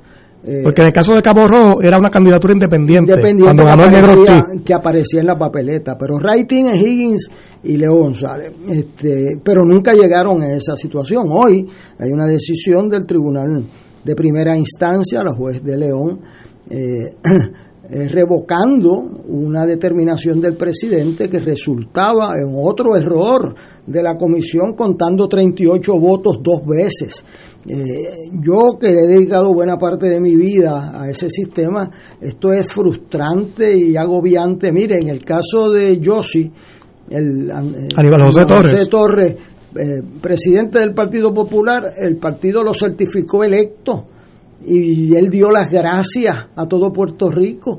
Y entonces, después que han terminado, sucede que no habían entrado el municipio de Aguada. No, no, yo, yo eh, ¿Cómo es eso? Eso es increíble. Yo, yo ¿cómo es recuerdo eso. No, que, no. que- entonces eh, entraron al municipio de Aguada y perdió por 1950 votos. No fue por tres votos. Después pasó lo mismo en, en el caso del distrito de Humacao con Gil Román. O sea, entonces en este caso de Guánica han habido tres casos importantes. El primero, el presidente de la comisión estaba correcto eh, que a base del caso de Santos versus PPD, yo lo sé porque yo fui abogado en ese caso, se les respeta la intención del elector y si escribieron Edgar o Edgar, Yo estoy de acuerdo tienes- con eso. Tú tienes que contarle el voto con, conforme a la intención del elector. Porque allí, allí en Guánica ese señor ¿verdad? hacía campaña como militar y hubo gente que escribió el militar. Pues, pues no contra- hay duda pues que por no- el que votó. que- tú que no era- estaba votando por Ignacio Rivera. No, exactamente. O sea, eh, eso es lo que se decide en el caso de Santos, que ha sido la, la ley en Puerto Rico por 40 años. debe ser. Por unanimidad nosotros incorporamos eso al código electoral. Y entonces ahora tengo que decir que mi, partido adoptó una actitud contraria, en ese caso al presidente. En otro caso de Guánica, otra tragedia, el, el, el presidente de la comisión, unido al, al Partido Popular y al PNP, eh, eh, no querían contarle los votos a este señor de Writing, a Edgardo Cruz, si no tenía una, una marca, una X. No, eso es absurdo. Eso, Y entonces eso- no. aquí Ignacio, Richard, o sea, y entonces el Supremo por unanimidad le dice, mira, ahí está claro, ese es contrario al caso de, de los pavazos de Y es faltarle el respeto al elector que, Y que- hoy- que quiso votar por esa persona, ¿no? Y hoy en- el presidente se equivocó nuevamente y mandó a contar dos veces 38 votos. O sea que el error fue ahora, al final, no uno de intención del elector, sino que el resultado se decide por un tema contable, de- básicamente. Que ante la duda de si estaban contados o no contados esos votos, el presidente comete un error, porque si tú tienes duda, antes de tú adjudicar una alcaldía, tú tienes que aclarar la duda. Y él mandó a contar esos votos y resulta que eh, estaban ya contados. Y ahora, al tú restarle esos 38 votos, cambias los resultados del rating y pierde por menos de 10 votos, pero pierde. Este, y yo he expresado aquí que el Partido Popular, el PNP, eh, no debe ganar con un voto menos o con un voto más de lo que los electores quisieron. Y en este caso han habido tres tragedias sobre esa situación y además demuestra un, una desorganización. Bueno, oye, Héctor Luis, y que por ejemplo en el caso de Aguadilla, eh, Julio Roldán, eh, ¿verdad? Joven que ahora llega a la alcaldía, digo joven porque como tiene más o menos mi edad, tengo que decir que es joven, aunque, aunque ya no tanto. Eh, pero él llega, se convierte en alcalde gracias a que se respetó la intención de los electores. Y no puede asumir una, una- una postura distinta en otro pueblo. La, la ¿no? alcaldesa de Aguadilla reclamó, ante esta misma juez fue, ante esta misma juez, reclamó de que hicieran un conteo nuevo para que le restaran eh, los pibazos, porque la ley electoral vigente, vigente, a iniciativa del presidente del Senado y de la gobernadora que manchó su gobernación con eso. Y Héctor Richard lo denunció, no fui yo nada más. Tuvo el valor, porque para un estadista denunciar esto necesita en este Puerto Rico nuestro mucho valor. Lo denunció. Que como tú le vas a contar el voto en contra de la intención del elector. Pues allí la juez sostuvo que mire, no hay que hacer ningún, porque fue que no les dio tiempo de, re- de reordenar las máquinas. Y entonces eh, la juez le dijo, mire, usted, la intención del elector es clara y hay que respetarla, eso va por encima de cualquier tecnicismo. A mí eso me emociona mucho porque hace 40 años y un mes y medio, en esa misma decisión, el Tribunal Supremo dijo eso, que había que contarle el voto, pues entonces el Tribunal Federal mandó a eliminar los votos que estaban encima de las insignias. Y el Tribunal Supremo por unanimidad y el juez Martín que está vivo hoy, gracias a Dios, todo el mundo dijo, no, no, aquí la intención del elector en Puerto Rico va por encima de... Cuando quisieron implantar eso, yo me negué a arrestar esos votos y entregar la llave y fui arrestado hace 40 años. Me diga. Yo fui arrestado y, y me llevaron al centro judicial. Y entonces, por esas causas que tú has dado toda tu vida, pues le duele a uno mucho que las propias organizaciones de uno, pues no la... Duele que vayan contra sus propios actos. Por los propios actos. Porque si el PPD fue el que, el, el que abogó por esto, pues ¿cómo tú lo, vas a hacer denunci- otra no, cosa? lo No, no, denunciamos públicamente junto a Alexandra Lúgaro, junto a Proyecto Dignidad, junto al... Entonces, tú no puedes eh, esbozar una teoría en Aguadilla y de Aguadilla para Guánica cambiar de opinión. No, ¿no? no. La consistencia. Y yo le digo eso a los jóvenes PNP, populares, independentistas.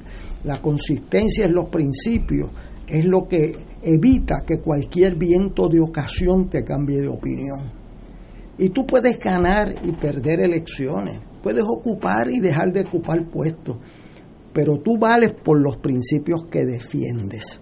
Y en este caso está muy mal que se haya contado doble unos votos. ¿Cómo va a contar doble unos votos? Igualmente mal está que no quisieran respetarle la intención del rating o del nombre escrito con un error ortográfico. Hay que ser fiel a los principios en las buenas y en las malas.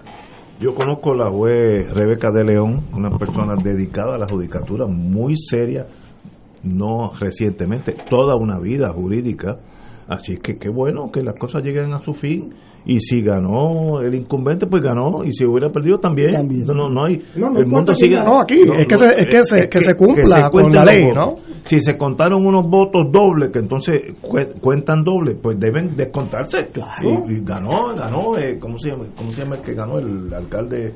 Rodríguez, sí, Rodríguez. Titi. Pues it be. Ismael Rodríguez Lo Ramos. felicito. Esto irá a los tribunales, pero si se contaron los votos que son, gana el que sea. Y let it be. Vamos a una pausa, son las 18 horas. Fuego Cruzado está contigo en todo Puerto Rico. Aquí la llama se enciende cada tarde a las 5 porque escuchas Radio Paz 810 AM, WKBM San Juan y retransmite en diferido WOROFM Corozal San Juan, la Casa de Fuego Cruzado, el programa de más credibilidad en la radio puertorriqueña.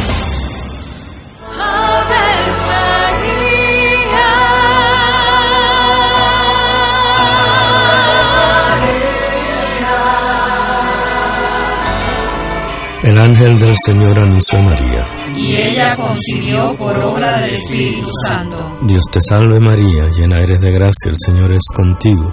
Bendita tú eres entre todas las mujeres, y bendito es el fruto de tu vientre Jesús. Santa María, Madre de Dios, ruega por nosotros pecadores, ahora y en la hora de nuestra muerte. Amén. He aquí la esclava del Señor. Hágase en mí según tu palabra. Dios te salve María, llena eres de gracia, el Señor es contigo. Bendita tú eres entre todas las mujeres y bendito es el fruto de tu vientre Jesús. Santa María, Madre de Dios, ruega por nosotros pecadores, ahora y en la hora de nuestra muerte. Amén. Y el Verbo se hizo carne. Y habitó entre nosotros. Dios te salve María, llena eres de gracia, el Señor es contigo. Bendita tú eres entre todas las mujeres, y bendito es el fruto de tu vientre Jesús. Santa María, Madre de Dios, ruega por nosotros pecadores, ahora y en la hora de nuestra muerte. Amén. Ruega por nosotros, Santa Madre de Dios. Para que seamos dignos de alcanzar las promesas de nuestro Señor Jesucristo. Oremos. Derrama, Señor, tu gracia sobre nosotros, que por el anuncio del ángel hemos conocido la encarnación de tu Hijo, para que lleguemos por su pasión y su cruz a la gloria de la resurrección, por Jesucristo nuestro Señor. Gloria al Padre, al Hijo y al Espíritu Santo. Como era un principio, ahora y siempre, por los siglos de los siglos. Amén. El jueves 25 de febrero, los misioneros de Radio Paz 810 AM llevarán a cabo una jornada de acompañamiento y oración por las familias. 12 horas de oración ininterrumpida por el componente familiar de Puerto Rico y del mundo entero, durante las cuales tus intenciones estarán expuestas en nuestra capilla. Jornada de acompañamiento y oración por las familias, jueves 25 de febrero, auspiciada por los misioneros de Radio Paz 810 AM, donde ser mejor siempre es posible. Y ahora continúa Fuego Cruzado.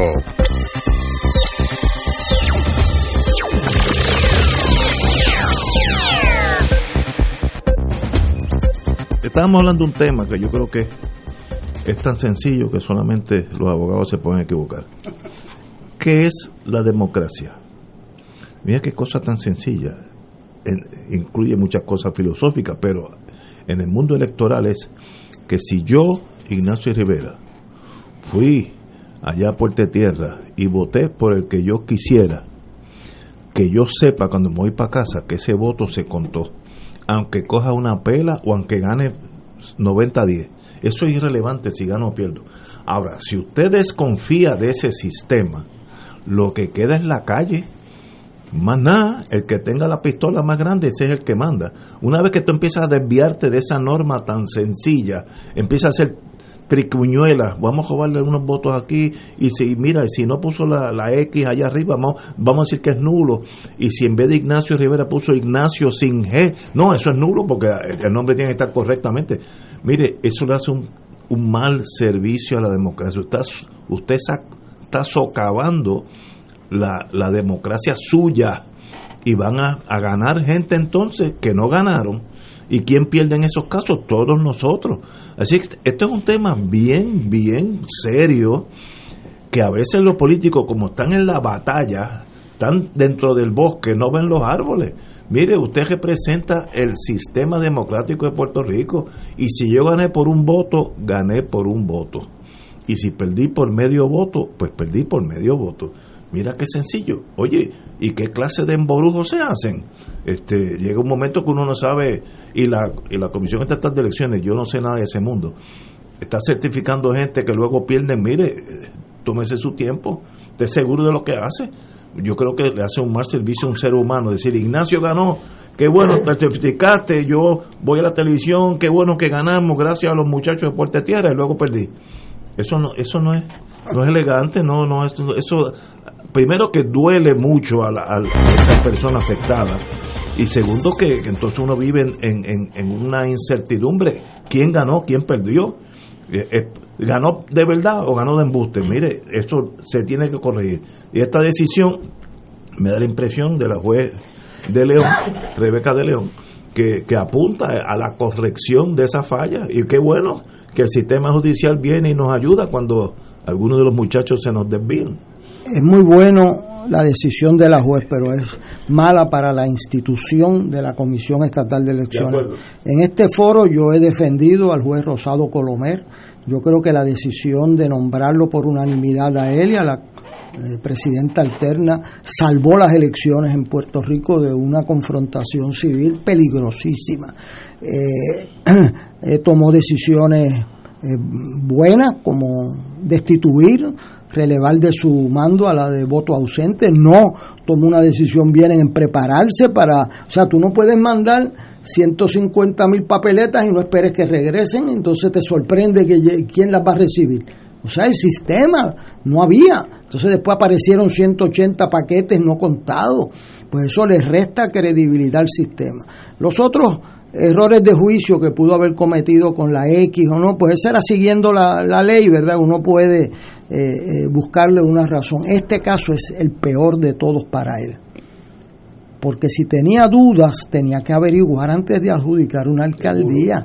Entonces, ¿qué pasa? Cuando la juez examina de dónde viene cada voto, confirma que el presidente contó dos veces 38 votos. Oye, venga acá, pero la gente de computadoras de la comisión tenía que decir, un momentito, juez, ese resultado exacto está entrado ya, vamos a cotejar, porque de exacto, es bien raro que sea exacto algo en la comisión.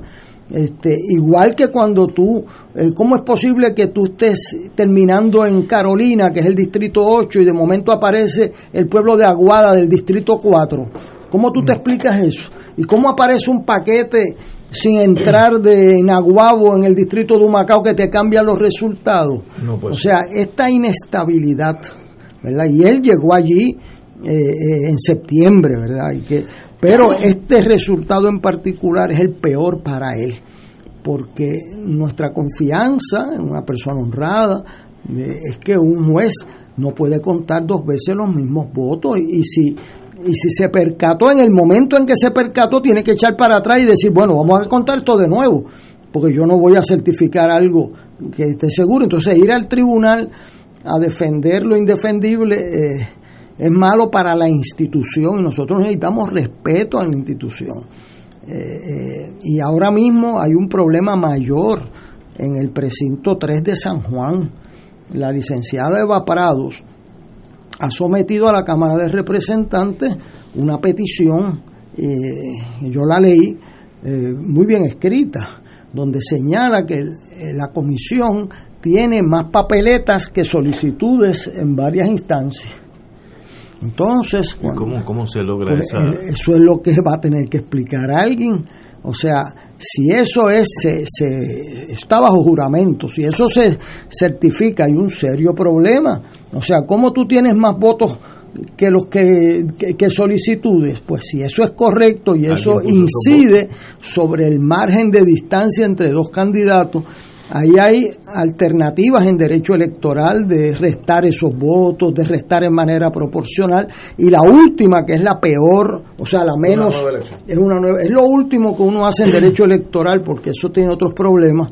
Pero eh, eso es una situación. En San Juan hay un caso no tan extremo como porque la, la distancia en el precinto 3 es bien cercana en San Juan son 3.450 votos, ¿verdad? En, en, para alcaldía, dices. para la alcaldía, yo gané por 29, o sea, hay una pequeña diferencia. este, pero en el precinto 3 de San Juan, esa es una situación que la institución tiene que tener su credibilidad protegida para que la gente sepa que, mire, gane quien gane, los votos se cuentan como este. Entonces hay una situación ahí donde hay un descuadre pues mira, el presidente más vale que le busque una explicación a ese descuadre, porque si tú te sientas allí en la Cámara de Representantes a decir que tú no sabes por qué hay el descuadre, y vienen a decir, bueno, pero ahí estaban los partidos y tampoco se dieron cuenta.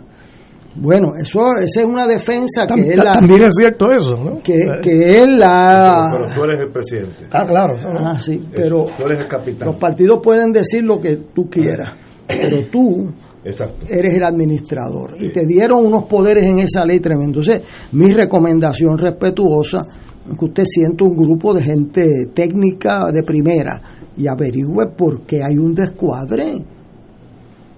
Y si, y si no lo logra solucionar, que sea usted el primero que lo diga, no espere que venga un juez o un examinador en la Cámara de Representantes y entonces lo que está envuelta es un, una baja institucional. Ahí hubo un caos obviamente en el recibo de los votos eh, adelantados. Era mucho eh, y ahí eh, hay gente con, hay retratos de gente cogiendo paquetes eh, de los partidos políticos que no se supone que lo tocaban, y eso pues puede encender pasiones que yo he tratado de canalizar en este país a las urnas ahora. El presidente en esto coge un golpetazo fuertísimo de una juez muy respetable. cuando esto se lleve arriba, esto va a llegar al Tribunal Supremo. vamos a ver qué sucede. A mi entender, si yo fuera presidente de la comisión, yo mando a reevaluar eso por alguien independiente y si me equivoqué, me equivoqué. Punto, se acabó. Pero no insistir en que no se equivocó y que con todos votos por 38, porque eso tiene nombre en este país. O sea, si usted tiene duda, usted brega con la duda. En la Cámara de Representantes hay un distrito que hay serias dudas de quién ganó. Pues a usted le toca adjudicar y explicar, mire, este descuadre se soluciona de esta manera, lo sucedió por ECA, ah, pues muy bien, pero no puede estar con una explicación insostenible como la del caso de hoy de Guánica. En ese caso de Guánica hemos tenido tres tragedias, tres tragedias y el gran perdedor no es los candidatos, es la comisión y los partidos que están en la comisión. No, no, los candidatos hicieron su trabajo, cada cual hizo lo suyo. Aquí el problema fue... Eh, ¿Quién lo contó? Luego de las elecciones, ¿no? Eh, porque fíjate que no hubo eh, instancias de electores que cometieron fraude ni nada de eso. Fue la comisión. Primero, no querían contar esos votos, que claramente era la intención de los electores, votar por el candidato right team cuando escribían el militar. Que, escribieran eh. Nadal en vez de Natal o Natal en vez de Nadal. Pero si, si, si, los dos si los dos hubiésemos estado compitiendo para lo mismo, no, se, se echaba la cosa. Sí, pero si, era uno el que estaba compitiendo, no tienes duda. No había duda, por eso no la había. Eh, y en este caso, pues el señor, que todo el mundo sabía en Guánica, que es un militar, pues si yo escribo el militar o el nombre de pila de él, que Luis, lo que sea, Pedro, pues Edgar. pues Edgar, pues todo el mundo sabe, pues porque yo, y olvídate de si marcó el encasillado no el elector, es que lo escribió. ¿Qué más intención que escribir? y entonces luego el segundo error grave, que tampoco tiene que ver con la gente que fue allí a votar ni, ni con los candidatos, que contaron mal. Contaron dos veces esos votos y todos son fallas de la comisión. Pero, pero eh. si la comisión, digo, yo no, yo nunca estaba en el mundo político y mucho menos en el sistema eleccionario. Si la comisión o un juez nos dice a nosotros, mire, Héctor Luis Acevedo, Nadal, Ignacio, siéntense aquí en Radio Paz con estos esta, esta papeleta y cuenten. A nos da dos días y contamos lo que sea. Y va a ganar uno. Y si hay duda, pues esta yo tengo dudas que esta es falsa, falsificada, estoy pensando lo peor, pues, pues lo hablamos entre nosotros y vamos al tribunal y decir, mire, ganó este por dos votos.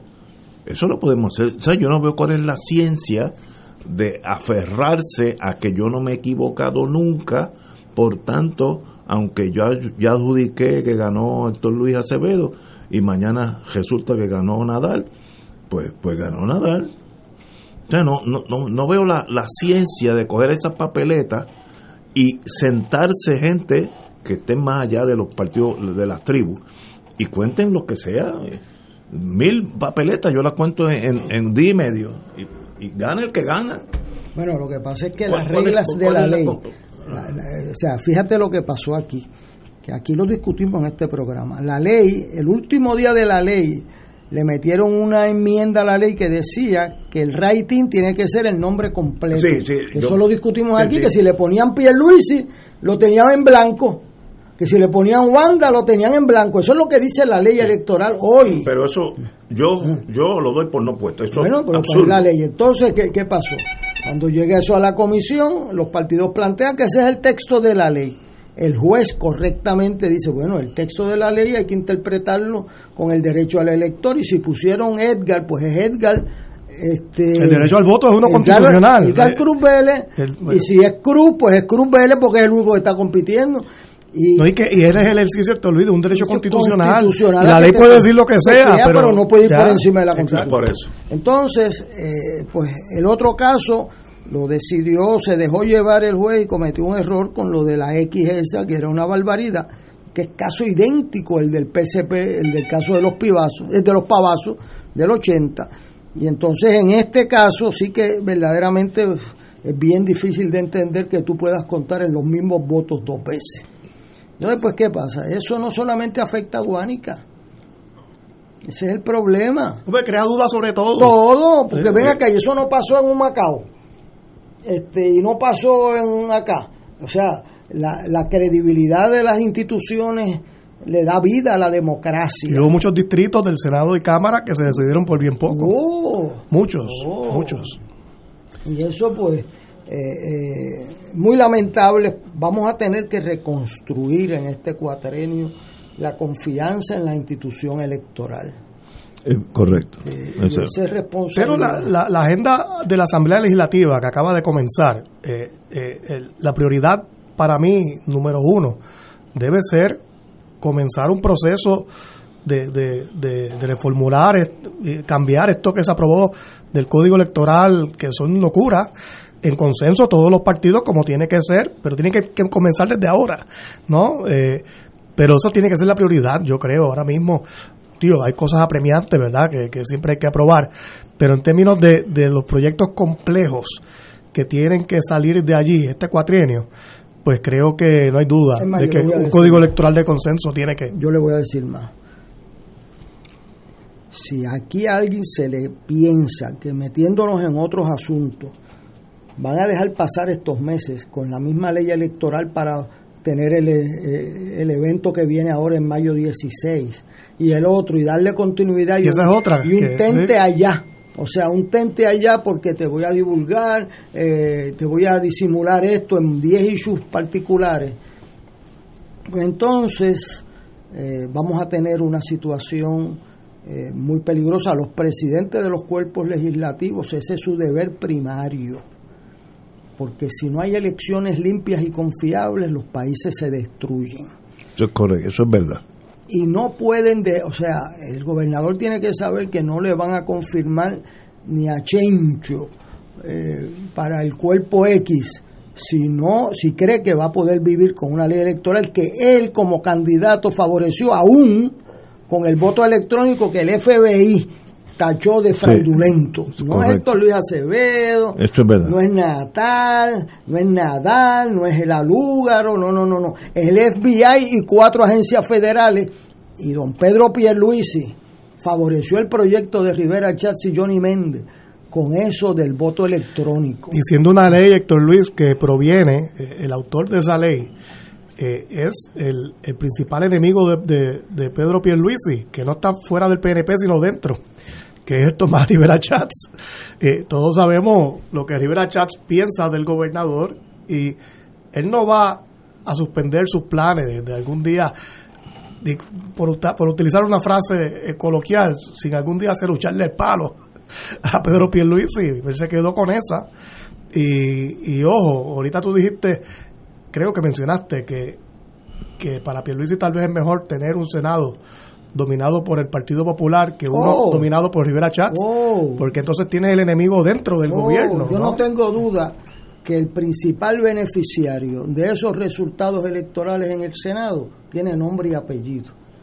Y es don Pedro Pierluisi. No tengo duda de eso. Es mejor dialogar con Dalmao, Seguro, con la oposición de Victoria Ciudadana, Proyecto Dignidad con el PIB. Eso es un paseo para Pierluisi a tener que bregar con alguien de su propio partido. Así que, pero tiene que aprovechar esa ocasión porque el poder que le ha dado el pueblo de Puerto Rico no es para dormirse en él. Estoy totalmente de acuerdo. Vamos, vamos a una pausa, amigo.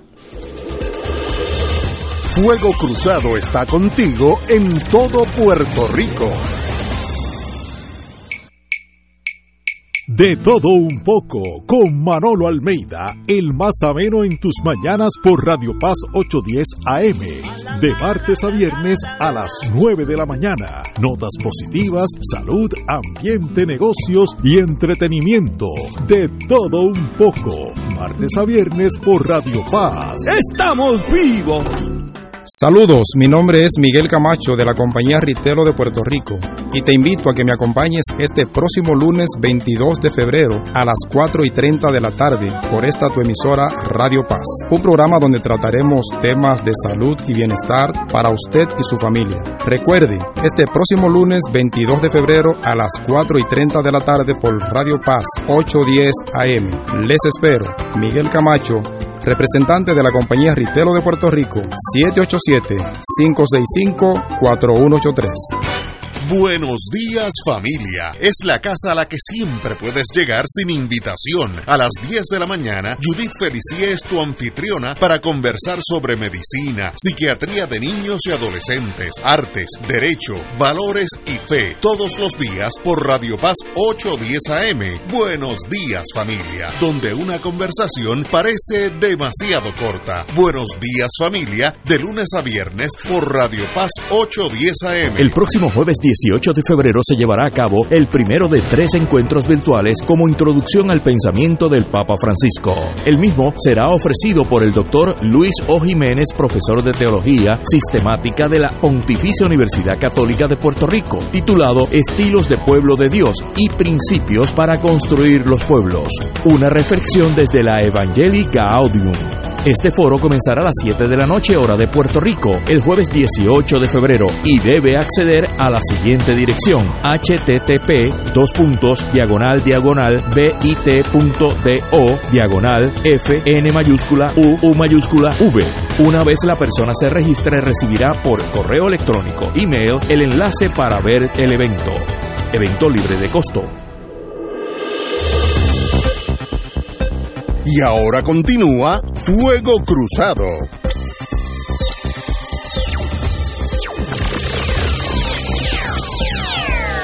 Amigos, amigas, buenas noticias. Bueno, por lo menos balanceamos. Eh, a partir del 6 de febrero, que ya pasó, la YMCA de San Juan, siempre que digo YMCA, recuerdo cuando chiquito mi papá me llevaba a jugar baloncesto, yo tendría 11, 12 años. Cada vez que digo YMCA de San Juan, me recuerda aquellos buenos años. La YMCA de San Juan reabre sus puertas para el reinicio escalonado de su oferta de programas deportivos de salud y bienestar dirigidos a socios y público en general. Esto tras más de 10 meses del cierre forzado. Tenemos con nosotros uh, su, la de directora ejecutivo, la amiga Mabel Román Padró, que nos va a hablar sobre el tema. Mabel, buenas tardes. Buenas tardes, Ignacio. Buenas tardes. Gracias por esta oportunidad. Bueno, háblame de mi vieja YMCA cuando yo era un niño. Ah, pues sí, muchos tenemos gratos recuerdos, ¿verdad? De nuestras experiencias en la YMCA de San Juan. Estos casi 11 meses wow. de haber estado sin poder brindar servicios a nuestros socios, a nuestros niños, jóvenes, pues nos han servido como un espacio de reflexión y de repensar el rol de la YMCA en estos tiempos. La YMCA es una organización centenaria, Ignacio. Yo lo sé. Eh, que ha brindado un servicio importante al país a través del deporte y la recreación. Pero eh, la situación actual nos, nos mueve, ¿verdad?, a, a, repensar nuestro rol en los nuevos retos, en las nuevas circunstancias que vive nuestro país. Ahora mismo hemos comenzado una, en febrero 6, nuestra reapertura escalonada de los programas acuáticos atendiendo, ¿verdad?, uno de los programas más diversos en términos del servicio a, la, a las poblaciones. Comenzamos con las clases de natación, desde los bebecitos de seis meses hasta los adultos, ¿verdad?, hasta el infinito. Eh, y, y esta semana, a partir del martes, retomamos los cursos de acuaeróbico, lo que llamamos el programa de Acuavida, para poder atender las poblaciones que como yo, ¿verdad?, tenemos que tener actividad física, pero de menor impacto por condiciones, ¿verdad?, de salud, la rodilla, fibromialgia, artritis. Y en la UAI de San Juan, pues hay un espacio para todas estas poblaciones mantenerse activos, eh, retomar su actividad, su vida social, poder socializar con sus compañeros, pero de una manera segura, cumpliendo con los protocolos eh, de prevención de COVID, todas las órdenes administrativas y ejecutivas que nos aplican, porque un por ciento alto de los servicios de la UAI se rigen por Departamento de Recreación y Deportes. Próximamente eh, retomamos el proyecto que mucha gente conoce como el gimnasio.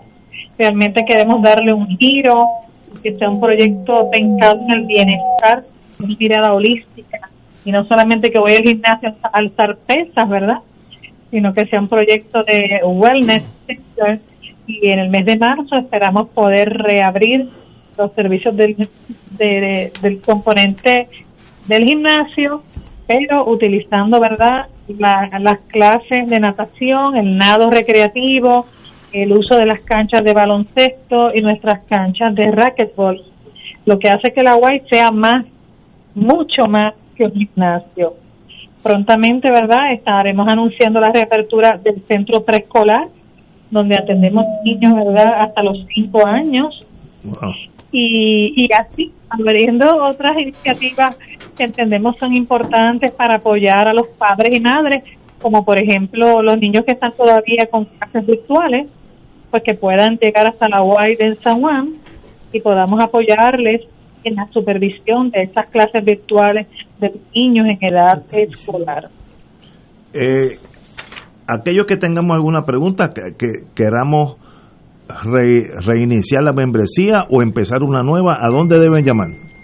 Pues deben llamar al 728 7200 787 728 7200 todavía estamos en horario de oficina porque es una apertura escalonada nuestros servicios están terminando a eso de las 6 de la tarde en este periodo de transición eh, y también en el, aquí veo en, el, en la web ymcasanjuan.org. Y en las, también nos pueden encontrar en Facebook, pueden buscar mucha información en las redes. Muy bien, pues Mabel, un privilegio para nosotros tener tan gratos eh, eh, recuerdos en, torno a mi persona. Empecé a jugar baloncesto. Nunca fue muy bueno, pero jugué allí un montón. Este, pero Ignacio, dése la vueltita, le esperamos. mi oficina de Viejo San Juan está al ladito de ustedes, así que voy a pasar por allá.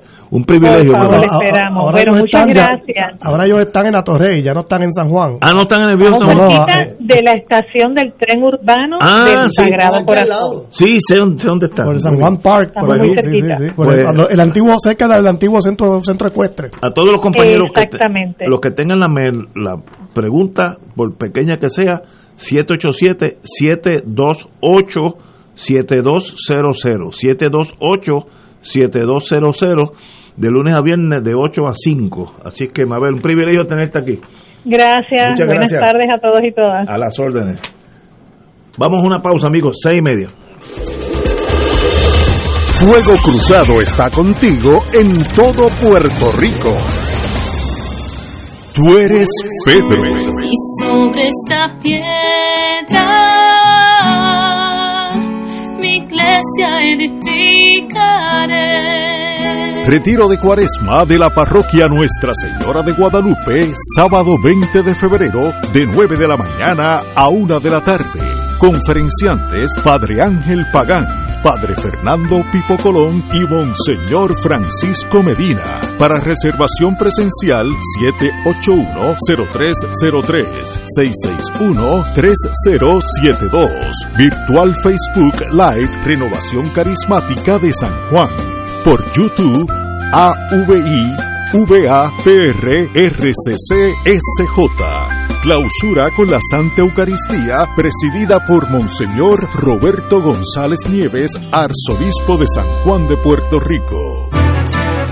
AESA, la pequeña gigante, te invita a sintonizar su espacio radial AESA Informa. Todos los jueves a las 4 de la tarde se estará ofreciendo información relevante a los pensionados y jubilados de Puerto Rico. Te esperamos AESA Imparable, auspiciado por MMM Alianza. En Oro 92.5 FM, Radio Paz 810 y el Canal 13 estamos trabajando a tono con la emergencia que en estos momentos está viviendo Puerto Rico. Estamos ofreciendo nuestros servicios al máximo con el personal disponible según nos permitan las circunstancias. Si tiene un mensaje para ofrecer a sus asociados, clientes o personal, solo tiene que llamar al 787-349-7949, 787-552-0825 y nuestros empleados le comunicarán al personal de ventas para atender su necesidad. A nuestros clientes estén en comunicación con su ejecutivo o ejecutiva de ventas que continúan ofreciendo sus servicios como de costumbre. Recuerden los teléfonos 787-349-7949 y 787-552-0825. Y ahora continúa Fuego Cruzado.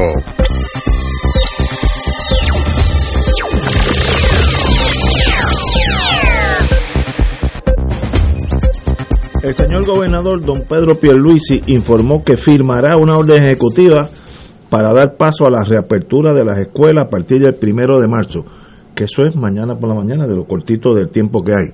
Eh, eso es obviamente altamente controversial. Yo estoy con él. Tratemos de empezar nuevamente, porque si no vamos a pasar un año más en lo que nosotros decidimos qué hacemos y qué no hacemos. Vamos a empezar.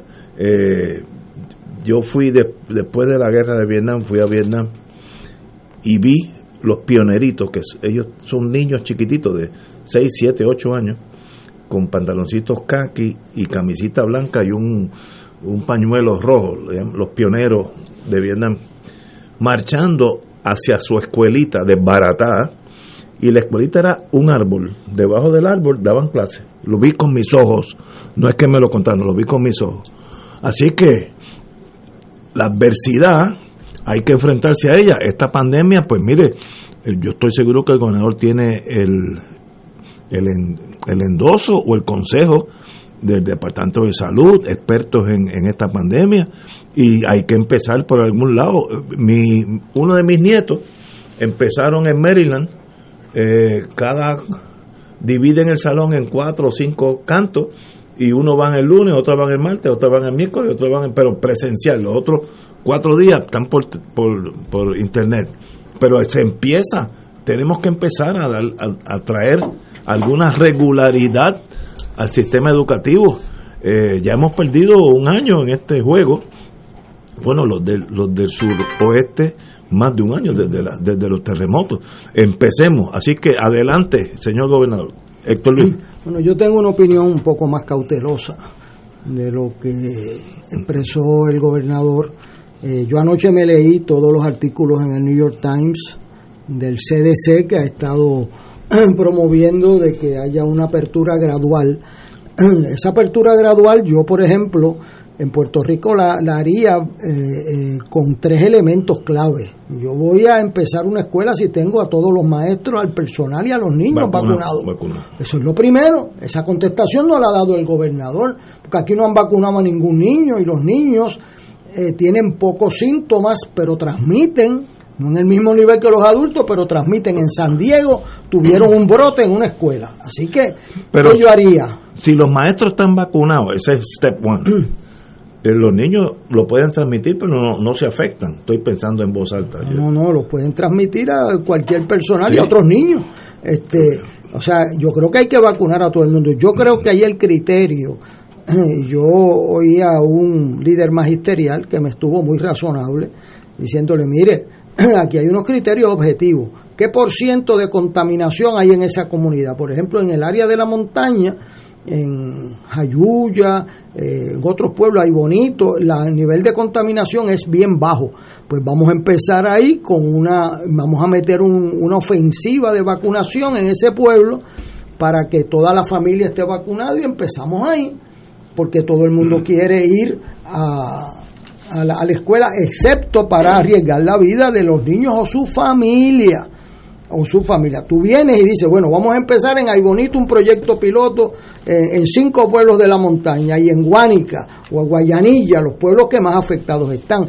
Pues meto una ofensiva de vacunación ahí, de rastreo, para asegurarme de que ese, ese junte de niños no vaya a causar un brote. O sea, no puede ser a lo loco porque hay una determinación. Es porque Pero- se cumple un nivel de baja contaminación y de alta vacunación. Pero los, los maestros, pregunto, yo no sé, ¿los maestros están vacunados ya? Bueno, una parte sustantiva de Se los supone, maestros se se supone que- que estén eso- vacunados, eso- claro. Déjame decirte lo siguiente. Tenemos problemas. Tenemos problemas, Ignacio. La semana pasada salió que el ayudante general de la Guardia Nacional por cuenta propia se apropió de 7 mil vacunas y por encima del Departamento de Salud las usó para primeras vacunas que eran segundas y después que llama a la doctora Ah. a cargo. Eso no es así. Yo no, o sea, yo no sé en qué unidad tú estabas, pero si No, yo hago no. eso como Oh. militar, como yo como capitán o teniente coronel, yo hago eso, a mí me ponen attachment al Departamento de Salud, yo tomo una decisión de cambiar el curso de 7000 vacunas, yo no tengo duda alguna Al otro día eres civil.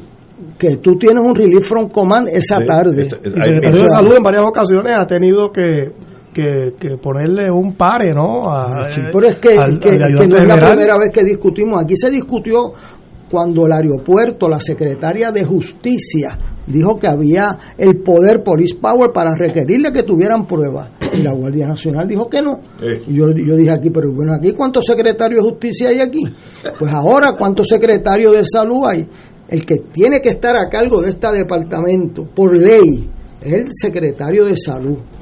Y, el secretario de salud ya en dos ocasiones, eh, pero esas peleas internas al pueblo de Puerto Rico, o sea, nosotros necesitamos que, que den cita, que organicen eso para que los policías no tengan que ir a las 3 de la mañana Eso a la es. Salvador de Jorge a hacer fila. Y las enfermeras y el otro. Eso es increíble. Eso es increíble. Nosotros llevamos dos meses Es vacunando una falta de respeto para esos, servidores públicos. públicos. Sí, sí, sí. Entonces, ahora el gobernador, cuando tiene ese lío todavía, anunciar que dentro de una semana va a abrir las escuelas, usted tiene que presentarnos un plan. O sea, va a abrir todas las escuelas o va a abrir las que cumplan estos requisitos de baja contaminación, alta vacunación. Y es con toda la Y- matrícula o días escalonados para los estudiantes, no se sabe todavía. En- Mi en- nieto está escalonado. Pero Mire, ya está yendo un día en semana. Sí, ¿no? Y las escuelas privadas Muy han bien. hecho un esfuerzo en, en regresar unos días sí, otros no. Eh, Hay que pensar. Bueno, Lo que estamos modo, discutiendo es sí, cómo sí. se empieza. Claro, mi hija es maestra de segundo grado en Boston, ella está dando clase por, por Zoom, Eh, yo también estoy dando clase por Zoom, antes de venir para aquí di una clase, Eh, uno se agota más, pero o sea, eh, eh, es necesario dar clases, se puede dar clases por Zoom, el problema es que llevamos un año y las comunidades pobres de este Ese país es no problema. tienen, No tienen nada. internet, tanto que lo El anunciaron, problema es el rezago académico de los estudiantes más pobres, Claro, que generalmente está están en las escuelas públicas, ¿no? Porque si tú no tienes una computadora o no tienes conexión al Internet, eh, pues no hay manera. Y la realidad de Puerto Rico es que hay miles de estudiantes que no han estudiado en el último año. No, no, Y miles la no, cientos de miles. y las consecuencias, porque no es lo mismo si, si yo tengo un hijo mío en una escuela privada costosa, ahí tienen la tecnología, y, pero el estudiante lamentablemente más pobre es el que se está quedando más atrás académicamente y ni hablar de los padres que sencillamente pues cuando- Insostenible. si tienes a, a- a los niños todo el día en la casa eh, pues no puedes trabajar eh, o los dejas solos o te un vas- problema, es un problema bien serio Pero ¿no? ven acá. Oye, Ay, ¿cuántos billones, no es millones, cuántos billones tenemos en el banco para lo del Departamento de Educación? Y entonces. ¿cuántas veces hemos anunciado que ya tienen Wi-Fi? Entonces, cuando lo necesitamos, no lo tenían. Pues mire, eh, eh, cuando yo estaba en, en la política y en el ejército, y trabajar para Hernández Colón y trabajar en el ejército no era muy diferente. o sea, le decían a uno, mira, ven acá, este es el problema. Tienes 24 horas para traerme una alternativa, ¿sabes? Si no, buscamos a otro. Este, tú, ¿cómo es que no van a tener los niños pobres de Puerto Rico acceso a las computadoras? ¿Cuántas veces hemos dicho que tienen computadoras? y que hay fondos No. federales para estas Pero cosas mire, si falta de chavos no hay. No, no, no le pueden echar la culpa a la crisis fiscal. No, no, no. Ni, ni al estatus tampoco. No, no, no, porque aquí llueve, si, es llueve malo, o, te hace trueno si no eres de un estatus. Eso es un embuste que Hombre, no, van diciendo por ahí. Pero mira, necesitamos que los maestros estén protegidos, que empiecen las clases donde estemos seguros de que no vamos a poner en riesgo ni la salud de los niños, ni la de los maestros, ni la de los conseles, ni la de los familiares de los niños. Porque fíjate lo que pasa, que el niño es el que menos se, Se afecta. contamina, pero puede contaminar a un Sí, pariente. Y todos sabemos que muchos de esos niños, pues el quienes los crían son los abuelos. Por eso tú tienes que mejorar. ah, Porque o sea, los papás tú mira, trabajando, yo lo que ¿no? sugirió Eh, un líder magisterial que a mí me estuvo inteligente, que cojamos 5, 7, 8 pueblos que tienen bajo índice Sí, de que en la contaminación. montaña hay- hay Metamos ahí una ofensiva de vacunación, de rastreo, y entonces, y de monitoreo, y empezamos ahí. Pero no a lo loco, porque aquí, o sea, ¿qué es lo peor que nos puede pasar? Vamos a pensar, esas cosas las tiene que hacer uno. Un brinco en, en Lo la, peor en es la que contaminación. exacto, no que tengas unos niños contaminados, unos padres, entonces se te desprestigia. En San Diego sucedió, así que eh, mi impresión es que eh, hay presión con razón por la salud mental, por la salud familiar. Pero uno tiene en gobierno que establecer las prioridades. Vamos a empezar con pero calma, hay que empezar. con, con De- criterios sí. objetivos, Sí, protegiendo la salud primero y la educación después. Y no hay razón, no hay razón para que los niños pobres de este país, con todo el dinero y los claro. anuncios, no tengan internet ni computadora. Y no olvidemos que no estudian desde, desde enero, pues cuando vinieron los terremotos, el sistema de enseñanza se paralizó también. No, y me dijo, me dijo una persona a mí que las escuelas no están reparadas. Ah, no, pero Ah, no, del ese- sur no, para nada, de eso es así. ¿Pero y qué es eso? Si Pues todavía sí, no va por Guánica y por esa área, todavía no ve la- las estructuras. Pero entonces, va- entonces van a usar el, si- el sistema vietnamita debajo de un árbol. Porque, sí. eso, ¿sabes? Si esas Tiene que ser un centro comunal, algo. Yo no eh, sé, no mira, sé qué, pero. desde que yo era bien pequeño, cada vez que empieza un año escolar, hay un problema con las escuelas y su mantenimiento. Que el verano no han, hecho- no han hecho nada. Cuando empiezan a llegar los nenes, empiezan a cortar la grama. Ah, se- pero, ¿y por qué no se hizo antes? lo anuncian, lo anuncian como un logro. Sí, Como algo que debe ser rutina. una discusión con, con mi jefe. Eh, eh, bendito, me di- eh, muy lamentable porque el entusiasmo de Hernández Colón con el programa aquella de reapertura de las escuelas le asignaba a una escuela a Pritco. Usted es el padrino de esa escuela. Entonces, un entusiasmo tremendo, ¿no? Este, y la Guardia Nacional coge la de Lloren Torres. Coge, entonces él entusiasmado y los voy a ir a ver y motivar y qué sé yo. Este, entonces, pues algún comentario. ¿Quién es el malo de la película? Tú.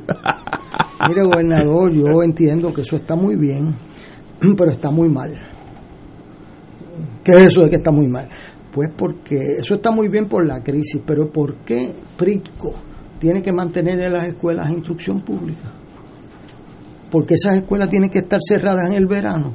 Esto- Eso es un misterio para mí. Ajá. O sea, Un eh, misterio. digo, para este año vamos a hacerlo y cogeremos la escuela y la pintar, pero esas escuelas son responsabilidad del Departamento de Educación y no hay que pintarle a las escuelas. Además, en Japón las escuelas están abiertas en el verano. Sí, ¿sabes? sí. Este, Y tienen las clase, tienen clase los sábados también. Y tienen clase los sábados, tienen 240 días de clase y nosotros tenemos 157. Que me dice una maestra, son 100 155 porque está incluido el día del maestro y el día del comedor escolar donde no se da clase. Este, entonces, pues tú tienes, tú, tú tienes que ver eso. O sea, educación tiene que mantener, o sea, ¿por qué otras agencias tienen que ir a recortar? Yo la grama? recuerdo, yo recuerdo. Pero eso no ha cambiado nada en 50 años. Eso Pero- está idéntico. Pero quiero usar un ejemplo análogo. Yo recuerdo en esos tiempos, Héctor Luis, y, y puedo estar equivocado, pero lo que recuerdo es que había un problema similar de mantenimiento en los residenciales públicos. Y el mantenimiento se privatizó. Y de repente, la Yo crisis lo vi, yo ya, lo no, vi, ya yo no es lo estaba- mismo. yo estaba junto ahora- a Hernández Colón con esa decisión. ¿Y por qué eso no se puede hacer el, el mantenimiento En de la escuela. Si hay chavos para eso. Bueno, buen mire, punto. Eso, así. yo sinceramente, yo he visto excelentes administradores en el servicio público y excelentes y pésimos administradores en el y he visto excelentes administradores en la empresa privada y pésimos en la industria privada. Tampoco se crean que es una varita mágica. Sin duda. Ahora, nosotros fuimos a ver todos los caseríos de San Juan. Y Hernández Colón íbamos allí, fuimos a la Gladiola, me recuerdo con él, que hacía cinco meses que el ascensor no Un funcionaba. deterioro terrible. Dios mío. No, cinco meses yo estaba allí y Hernández Colón dijo al Departamento de la Vivienda, ¿cuándo se va a arreglar ese ascensor? Y él dijo, bueno, me tardará uno o dos meses. Y me dice, dentro de dos semanas o esté el ascensor funcionando, me busco otro secretario de la vivienda. Eso lo dijo allí, en la Gladiola, a cinco minutos Muy donde bien estamos. dicho. Dentro de dos semanas el ascensor estaba puesto, ¿sabes? Este, eh, por eso yo te digo que, eh, eh, pero el sistema, o sea, ¿por qué no tenemos internet en las escuelas públicas de los campos de Puerto Rico? Pues entonces, sabe Dios, había que transportar a esos estudiantes unos intermedios o qué sé yo, pero eso lo tiene que hacer alguien que sepa. Lo que no podemos hacer es lo que estamos haciendo ahora, un año sin clase. Eh, Eso, eso, eso es lo único que no es aceptable. Y entonces los pobres, que yo lo escribí Son en los- una columna, yo tengo mi- mucha familia mía que están en escuelas privadas. Yo vengo de escuela pública, pero ¿por qué la gente manda, tiene la mitad de los estudiantes de escuela pública? Pues ¿qué pasó? En la escuela privada se matan para darle clase a estos niños. Entonces, ¿qué pasa? La distancia social con la que empiezan en Se- desventaja en se la pública agranda. se amplía. Es peor. Ese es el Y problema. entonces después le dan un diploma y yo los tengo en mi salón en una doble desventaja. Y tú no puedes, la esencia del puertorriqueño es que tú no escoges el sitio de tu nacimiento. Pero si tú tienes capacidad, te la tenemos que permitir que tú aportes a esa capacidad a este país. Entonces, por tú nacer en una barriada pobre, no tienes clase, y el vecino, por nacer en una barriada de clase media alta, tiene clase de internet. Y eso no puede No ser. puedo, estoy de acuerdo. Vamos a una pausa, amigos. Fuego Cruzado está contigo en todo Puerto Rico. Fuego Cruzado, el programa de más credibilidad en la radio puertorriqueña, es ahora la tribuna abierta de análisis noticioso, con diversas perspectivas que exploran el trasfondo de lo que acontece a diario y cómo nos afecta. Escucha Ignacio Rivera y sus panelistas invitados de lunes a viernes en Fuego Cruzado en transmisión diferida a las 10 de la noche por Oro 92.5 FM. Escucha los sábados a las 5 de la tarde para servirte un programa del Colegio de Profesionales del Trabajo Social de Puerto Rico con los temas de interés a la comunidad. Recuerda, los sábados a las 5 de la tarde para servirte por Radio Paz 810. Radio Paz te ofrece el mejor motivo para levantarte temprano y disfrutar el comienzo de un nuevo día de lunes a viernes con Enrique Liboy y Radio Paz en la mañana. La dosis perfecta de noticias, deportes y éxitos musicales de todos los tiempos, humor y curiosidades, calendario de actividades y tus peticiones musicales por el 787-300-4982. Conéctate con el 810 AM de lunes a viernes con Enrique Liboy y Radio Paz en la mañana. 2.6 millones de autos en Puerto Rico, algunos de ellos con desperfectos.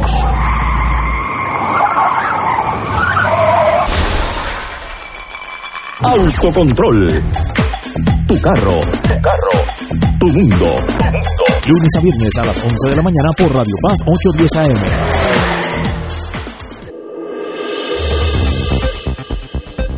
Y ahora continúa Fuego Cruzado.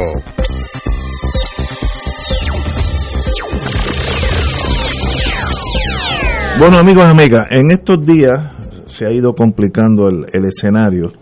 Eh, hoy en día, ahora mismo por la tarde, el senador Newman, eh, con razón, dice, truena Henry Newman contra las recomendaciones de la Cámara de de Representantes.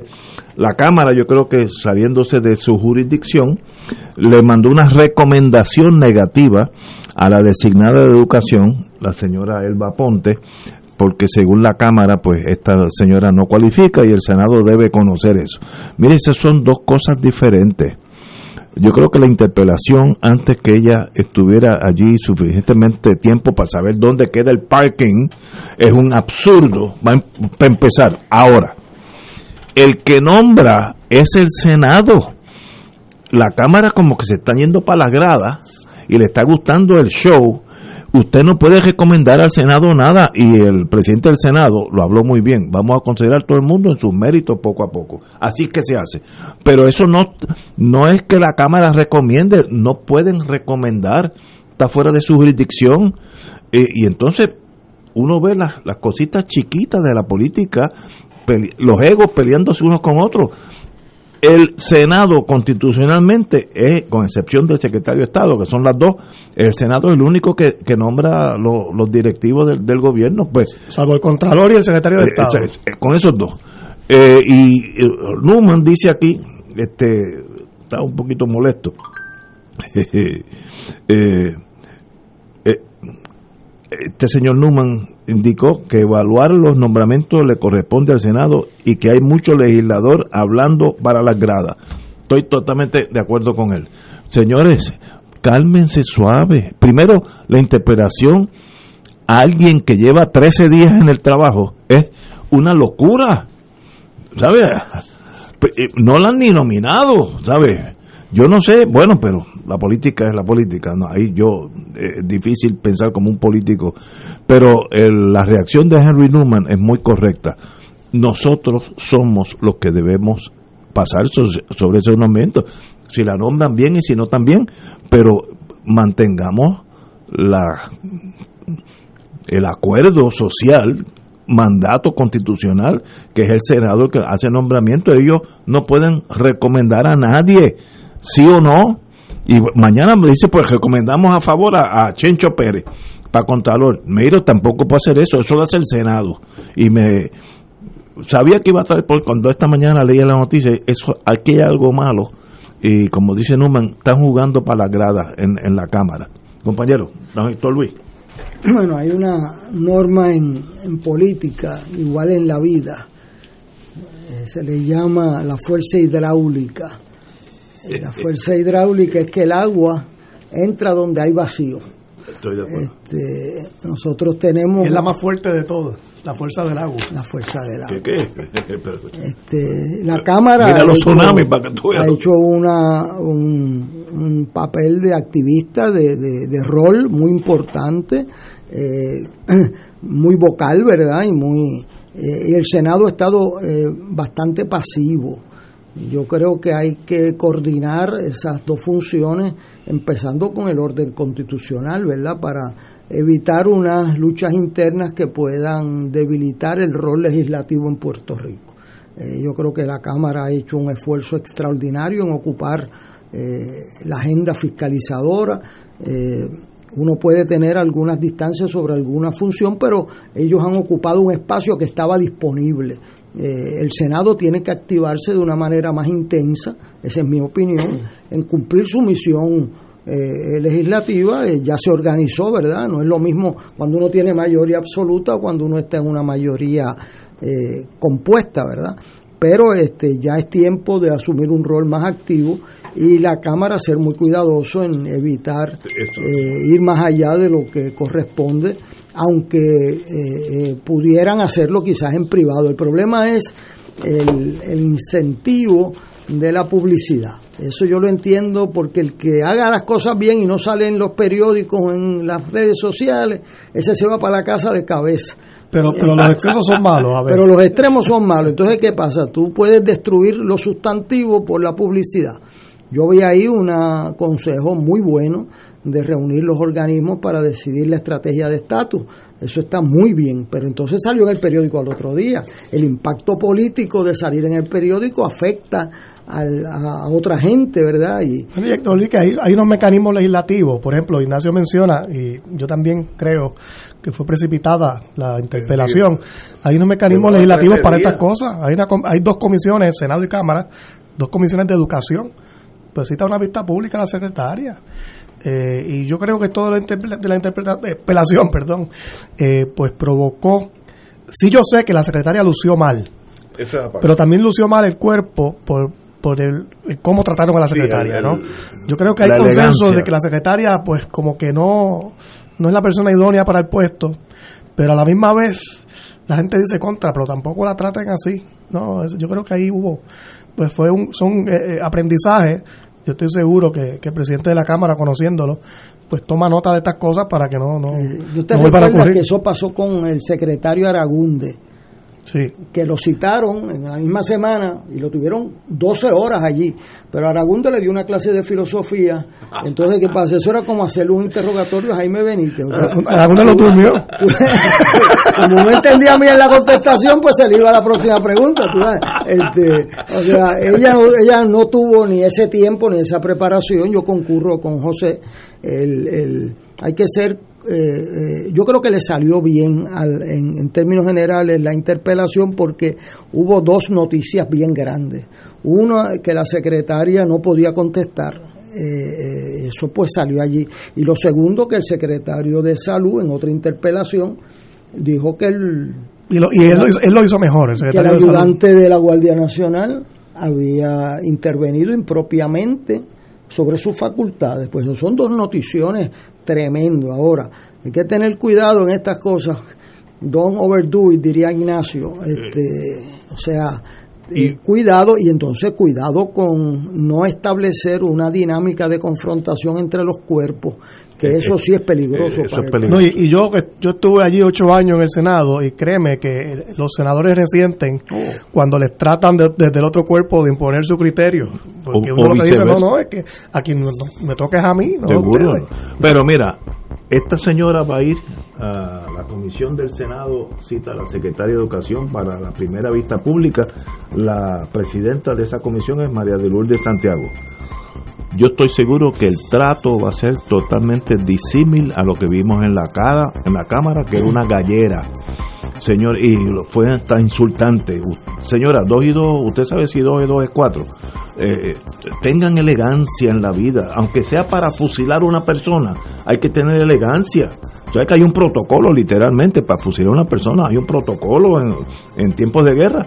Eh, no es jalarlo por los pelos, subirlo a la y pegarle un tiro. No, sean elegantes y traten a esta señora, la secretaria de Educación, quien no conozco, con la dignidad y el respeto que merece cualquier ser humano. Luego ustedes votan si la consideran cons- eh, capaz de ser secretaria o no.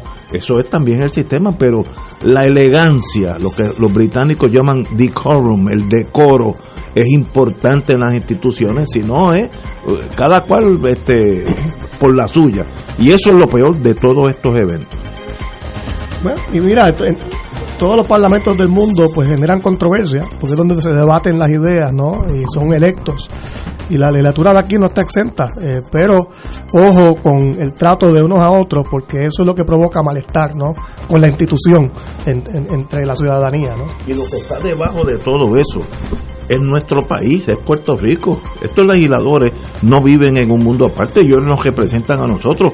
Y si se portan así, eso tiene efecto pa- hacia la ciudadanía también. Entonces, pues mira, leyendo la noticia que tienen ante sí, Ignacio, la senadora del PIB preside una, una, una comisión de monitoría de educación especial, no es la comisión de educación, Ajá, veo. no es la comisión de nombramiento.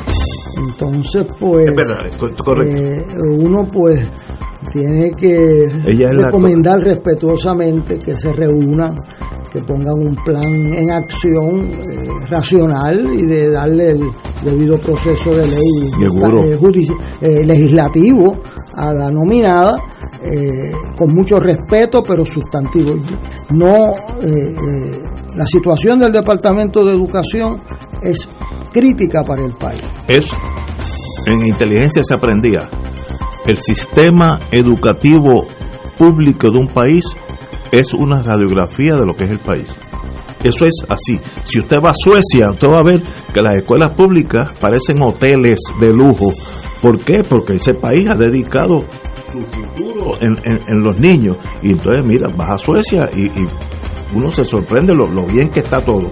Eso es porque están con gente educada. Eh, eh, est- esta, eh, una, una nación la hace su educación pública y si nosotros somos eh, measured, medidos por esa, nosotros somos un país del tercer mundo, mira los resultados de, académicos, se puede mejorar, seguro que sí, para eso están las nuevas generaciones. Hasta mañana amigos. Esta emisora y sus anunciantes no se solidarizan necesariamente con las expresiones vertidas en el programa que acaban de escuchar.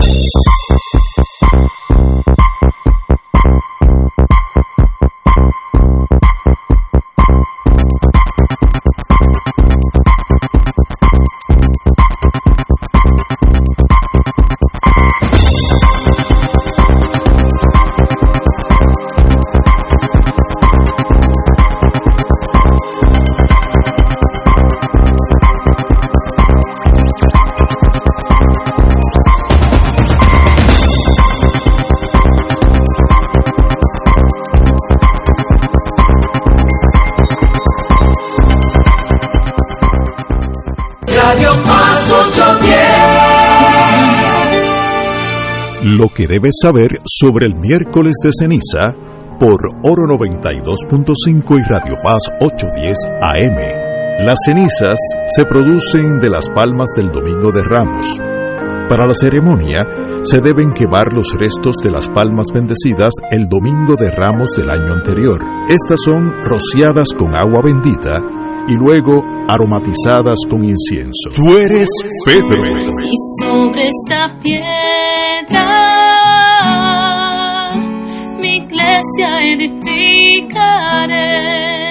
Retiro de Cuaresma de la parroquia Nuestra Señora de Guadalupe, sábado 20 de febrero, de 9 de la mañana a 1 de la tarde.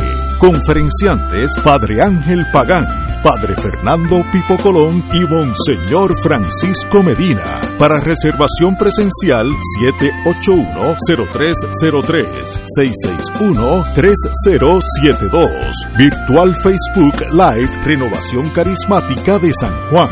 Por YouTube AVI VAPR RCC SJ. Clausura con la Santa Eucaristía presidida por Monseñor Roberto González Nieves, arzobispo de San Juan de Puerto Rico.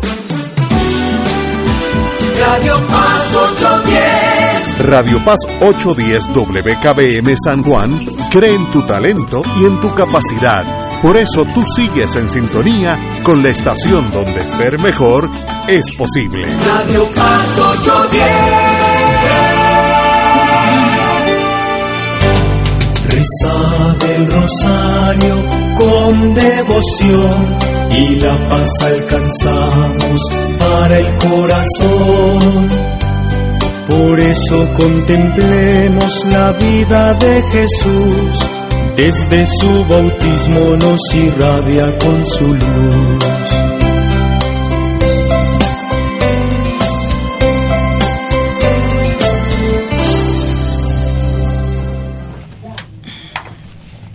Noches, hermanos y hermanas en Cristo y María. El Ministerio de Rezadores de la Legión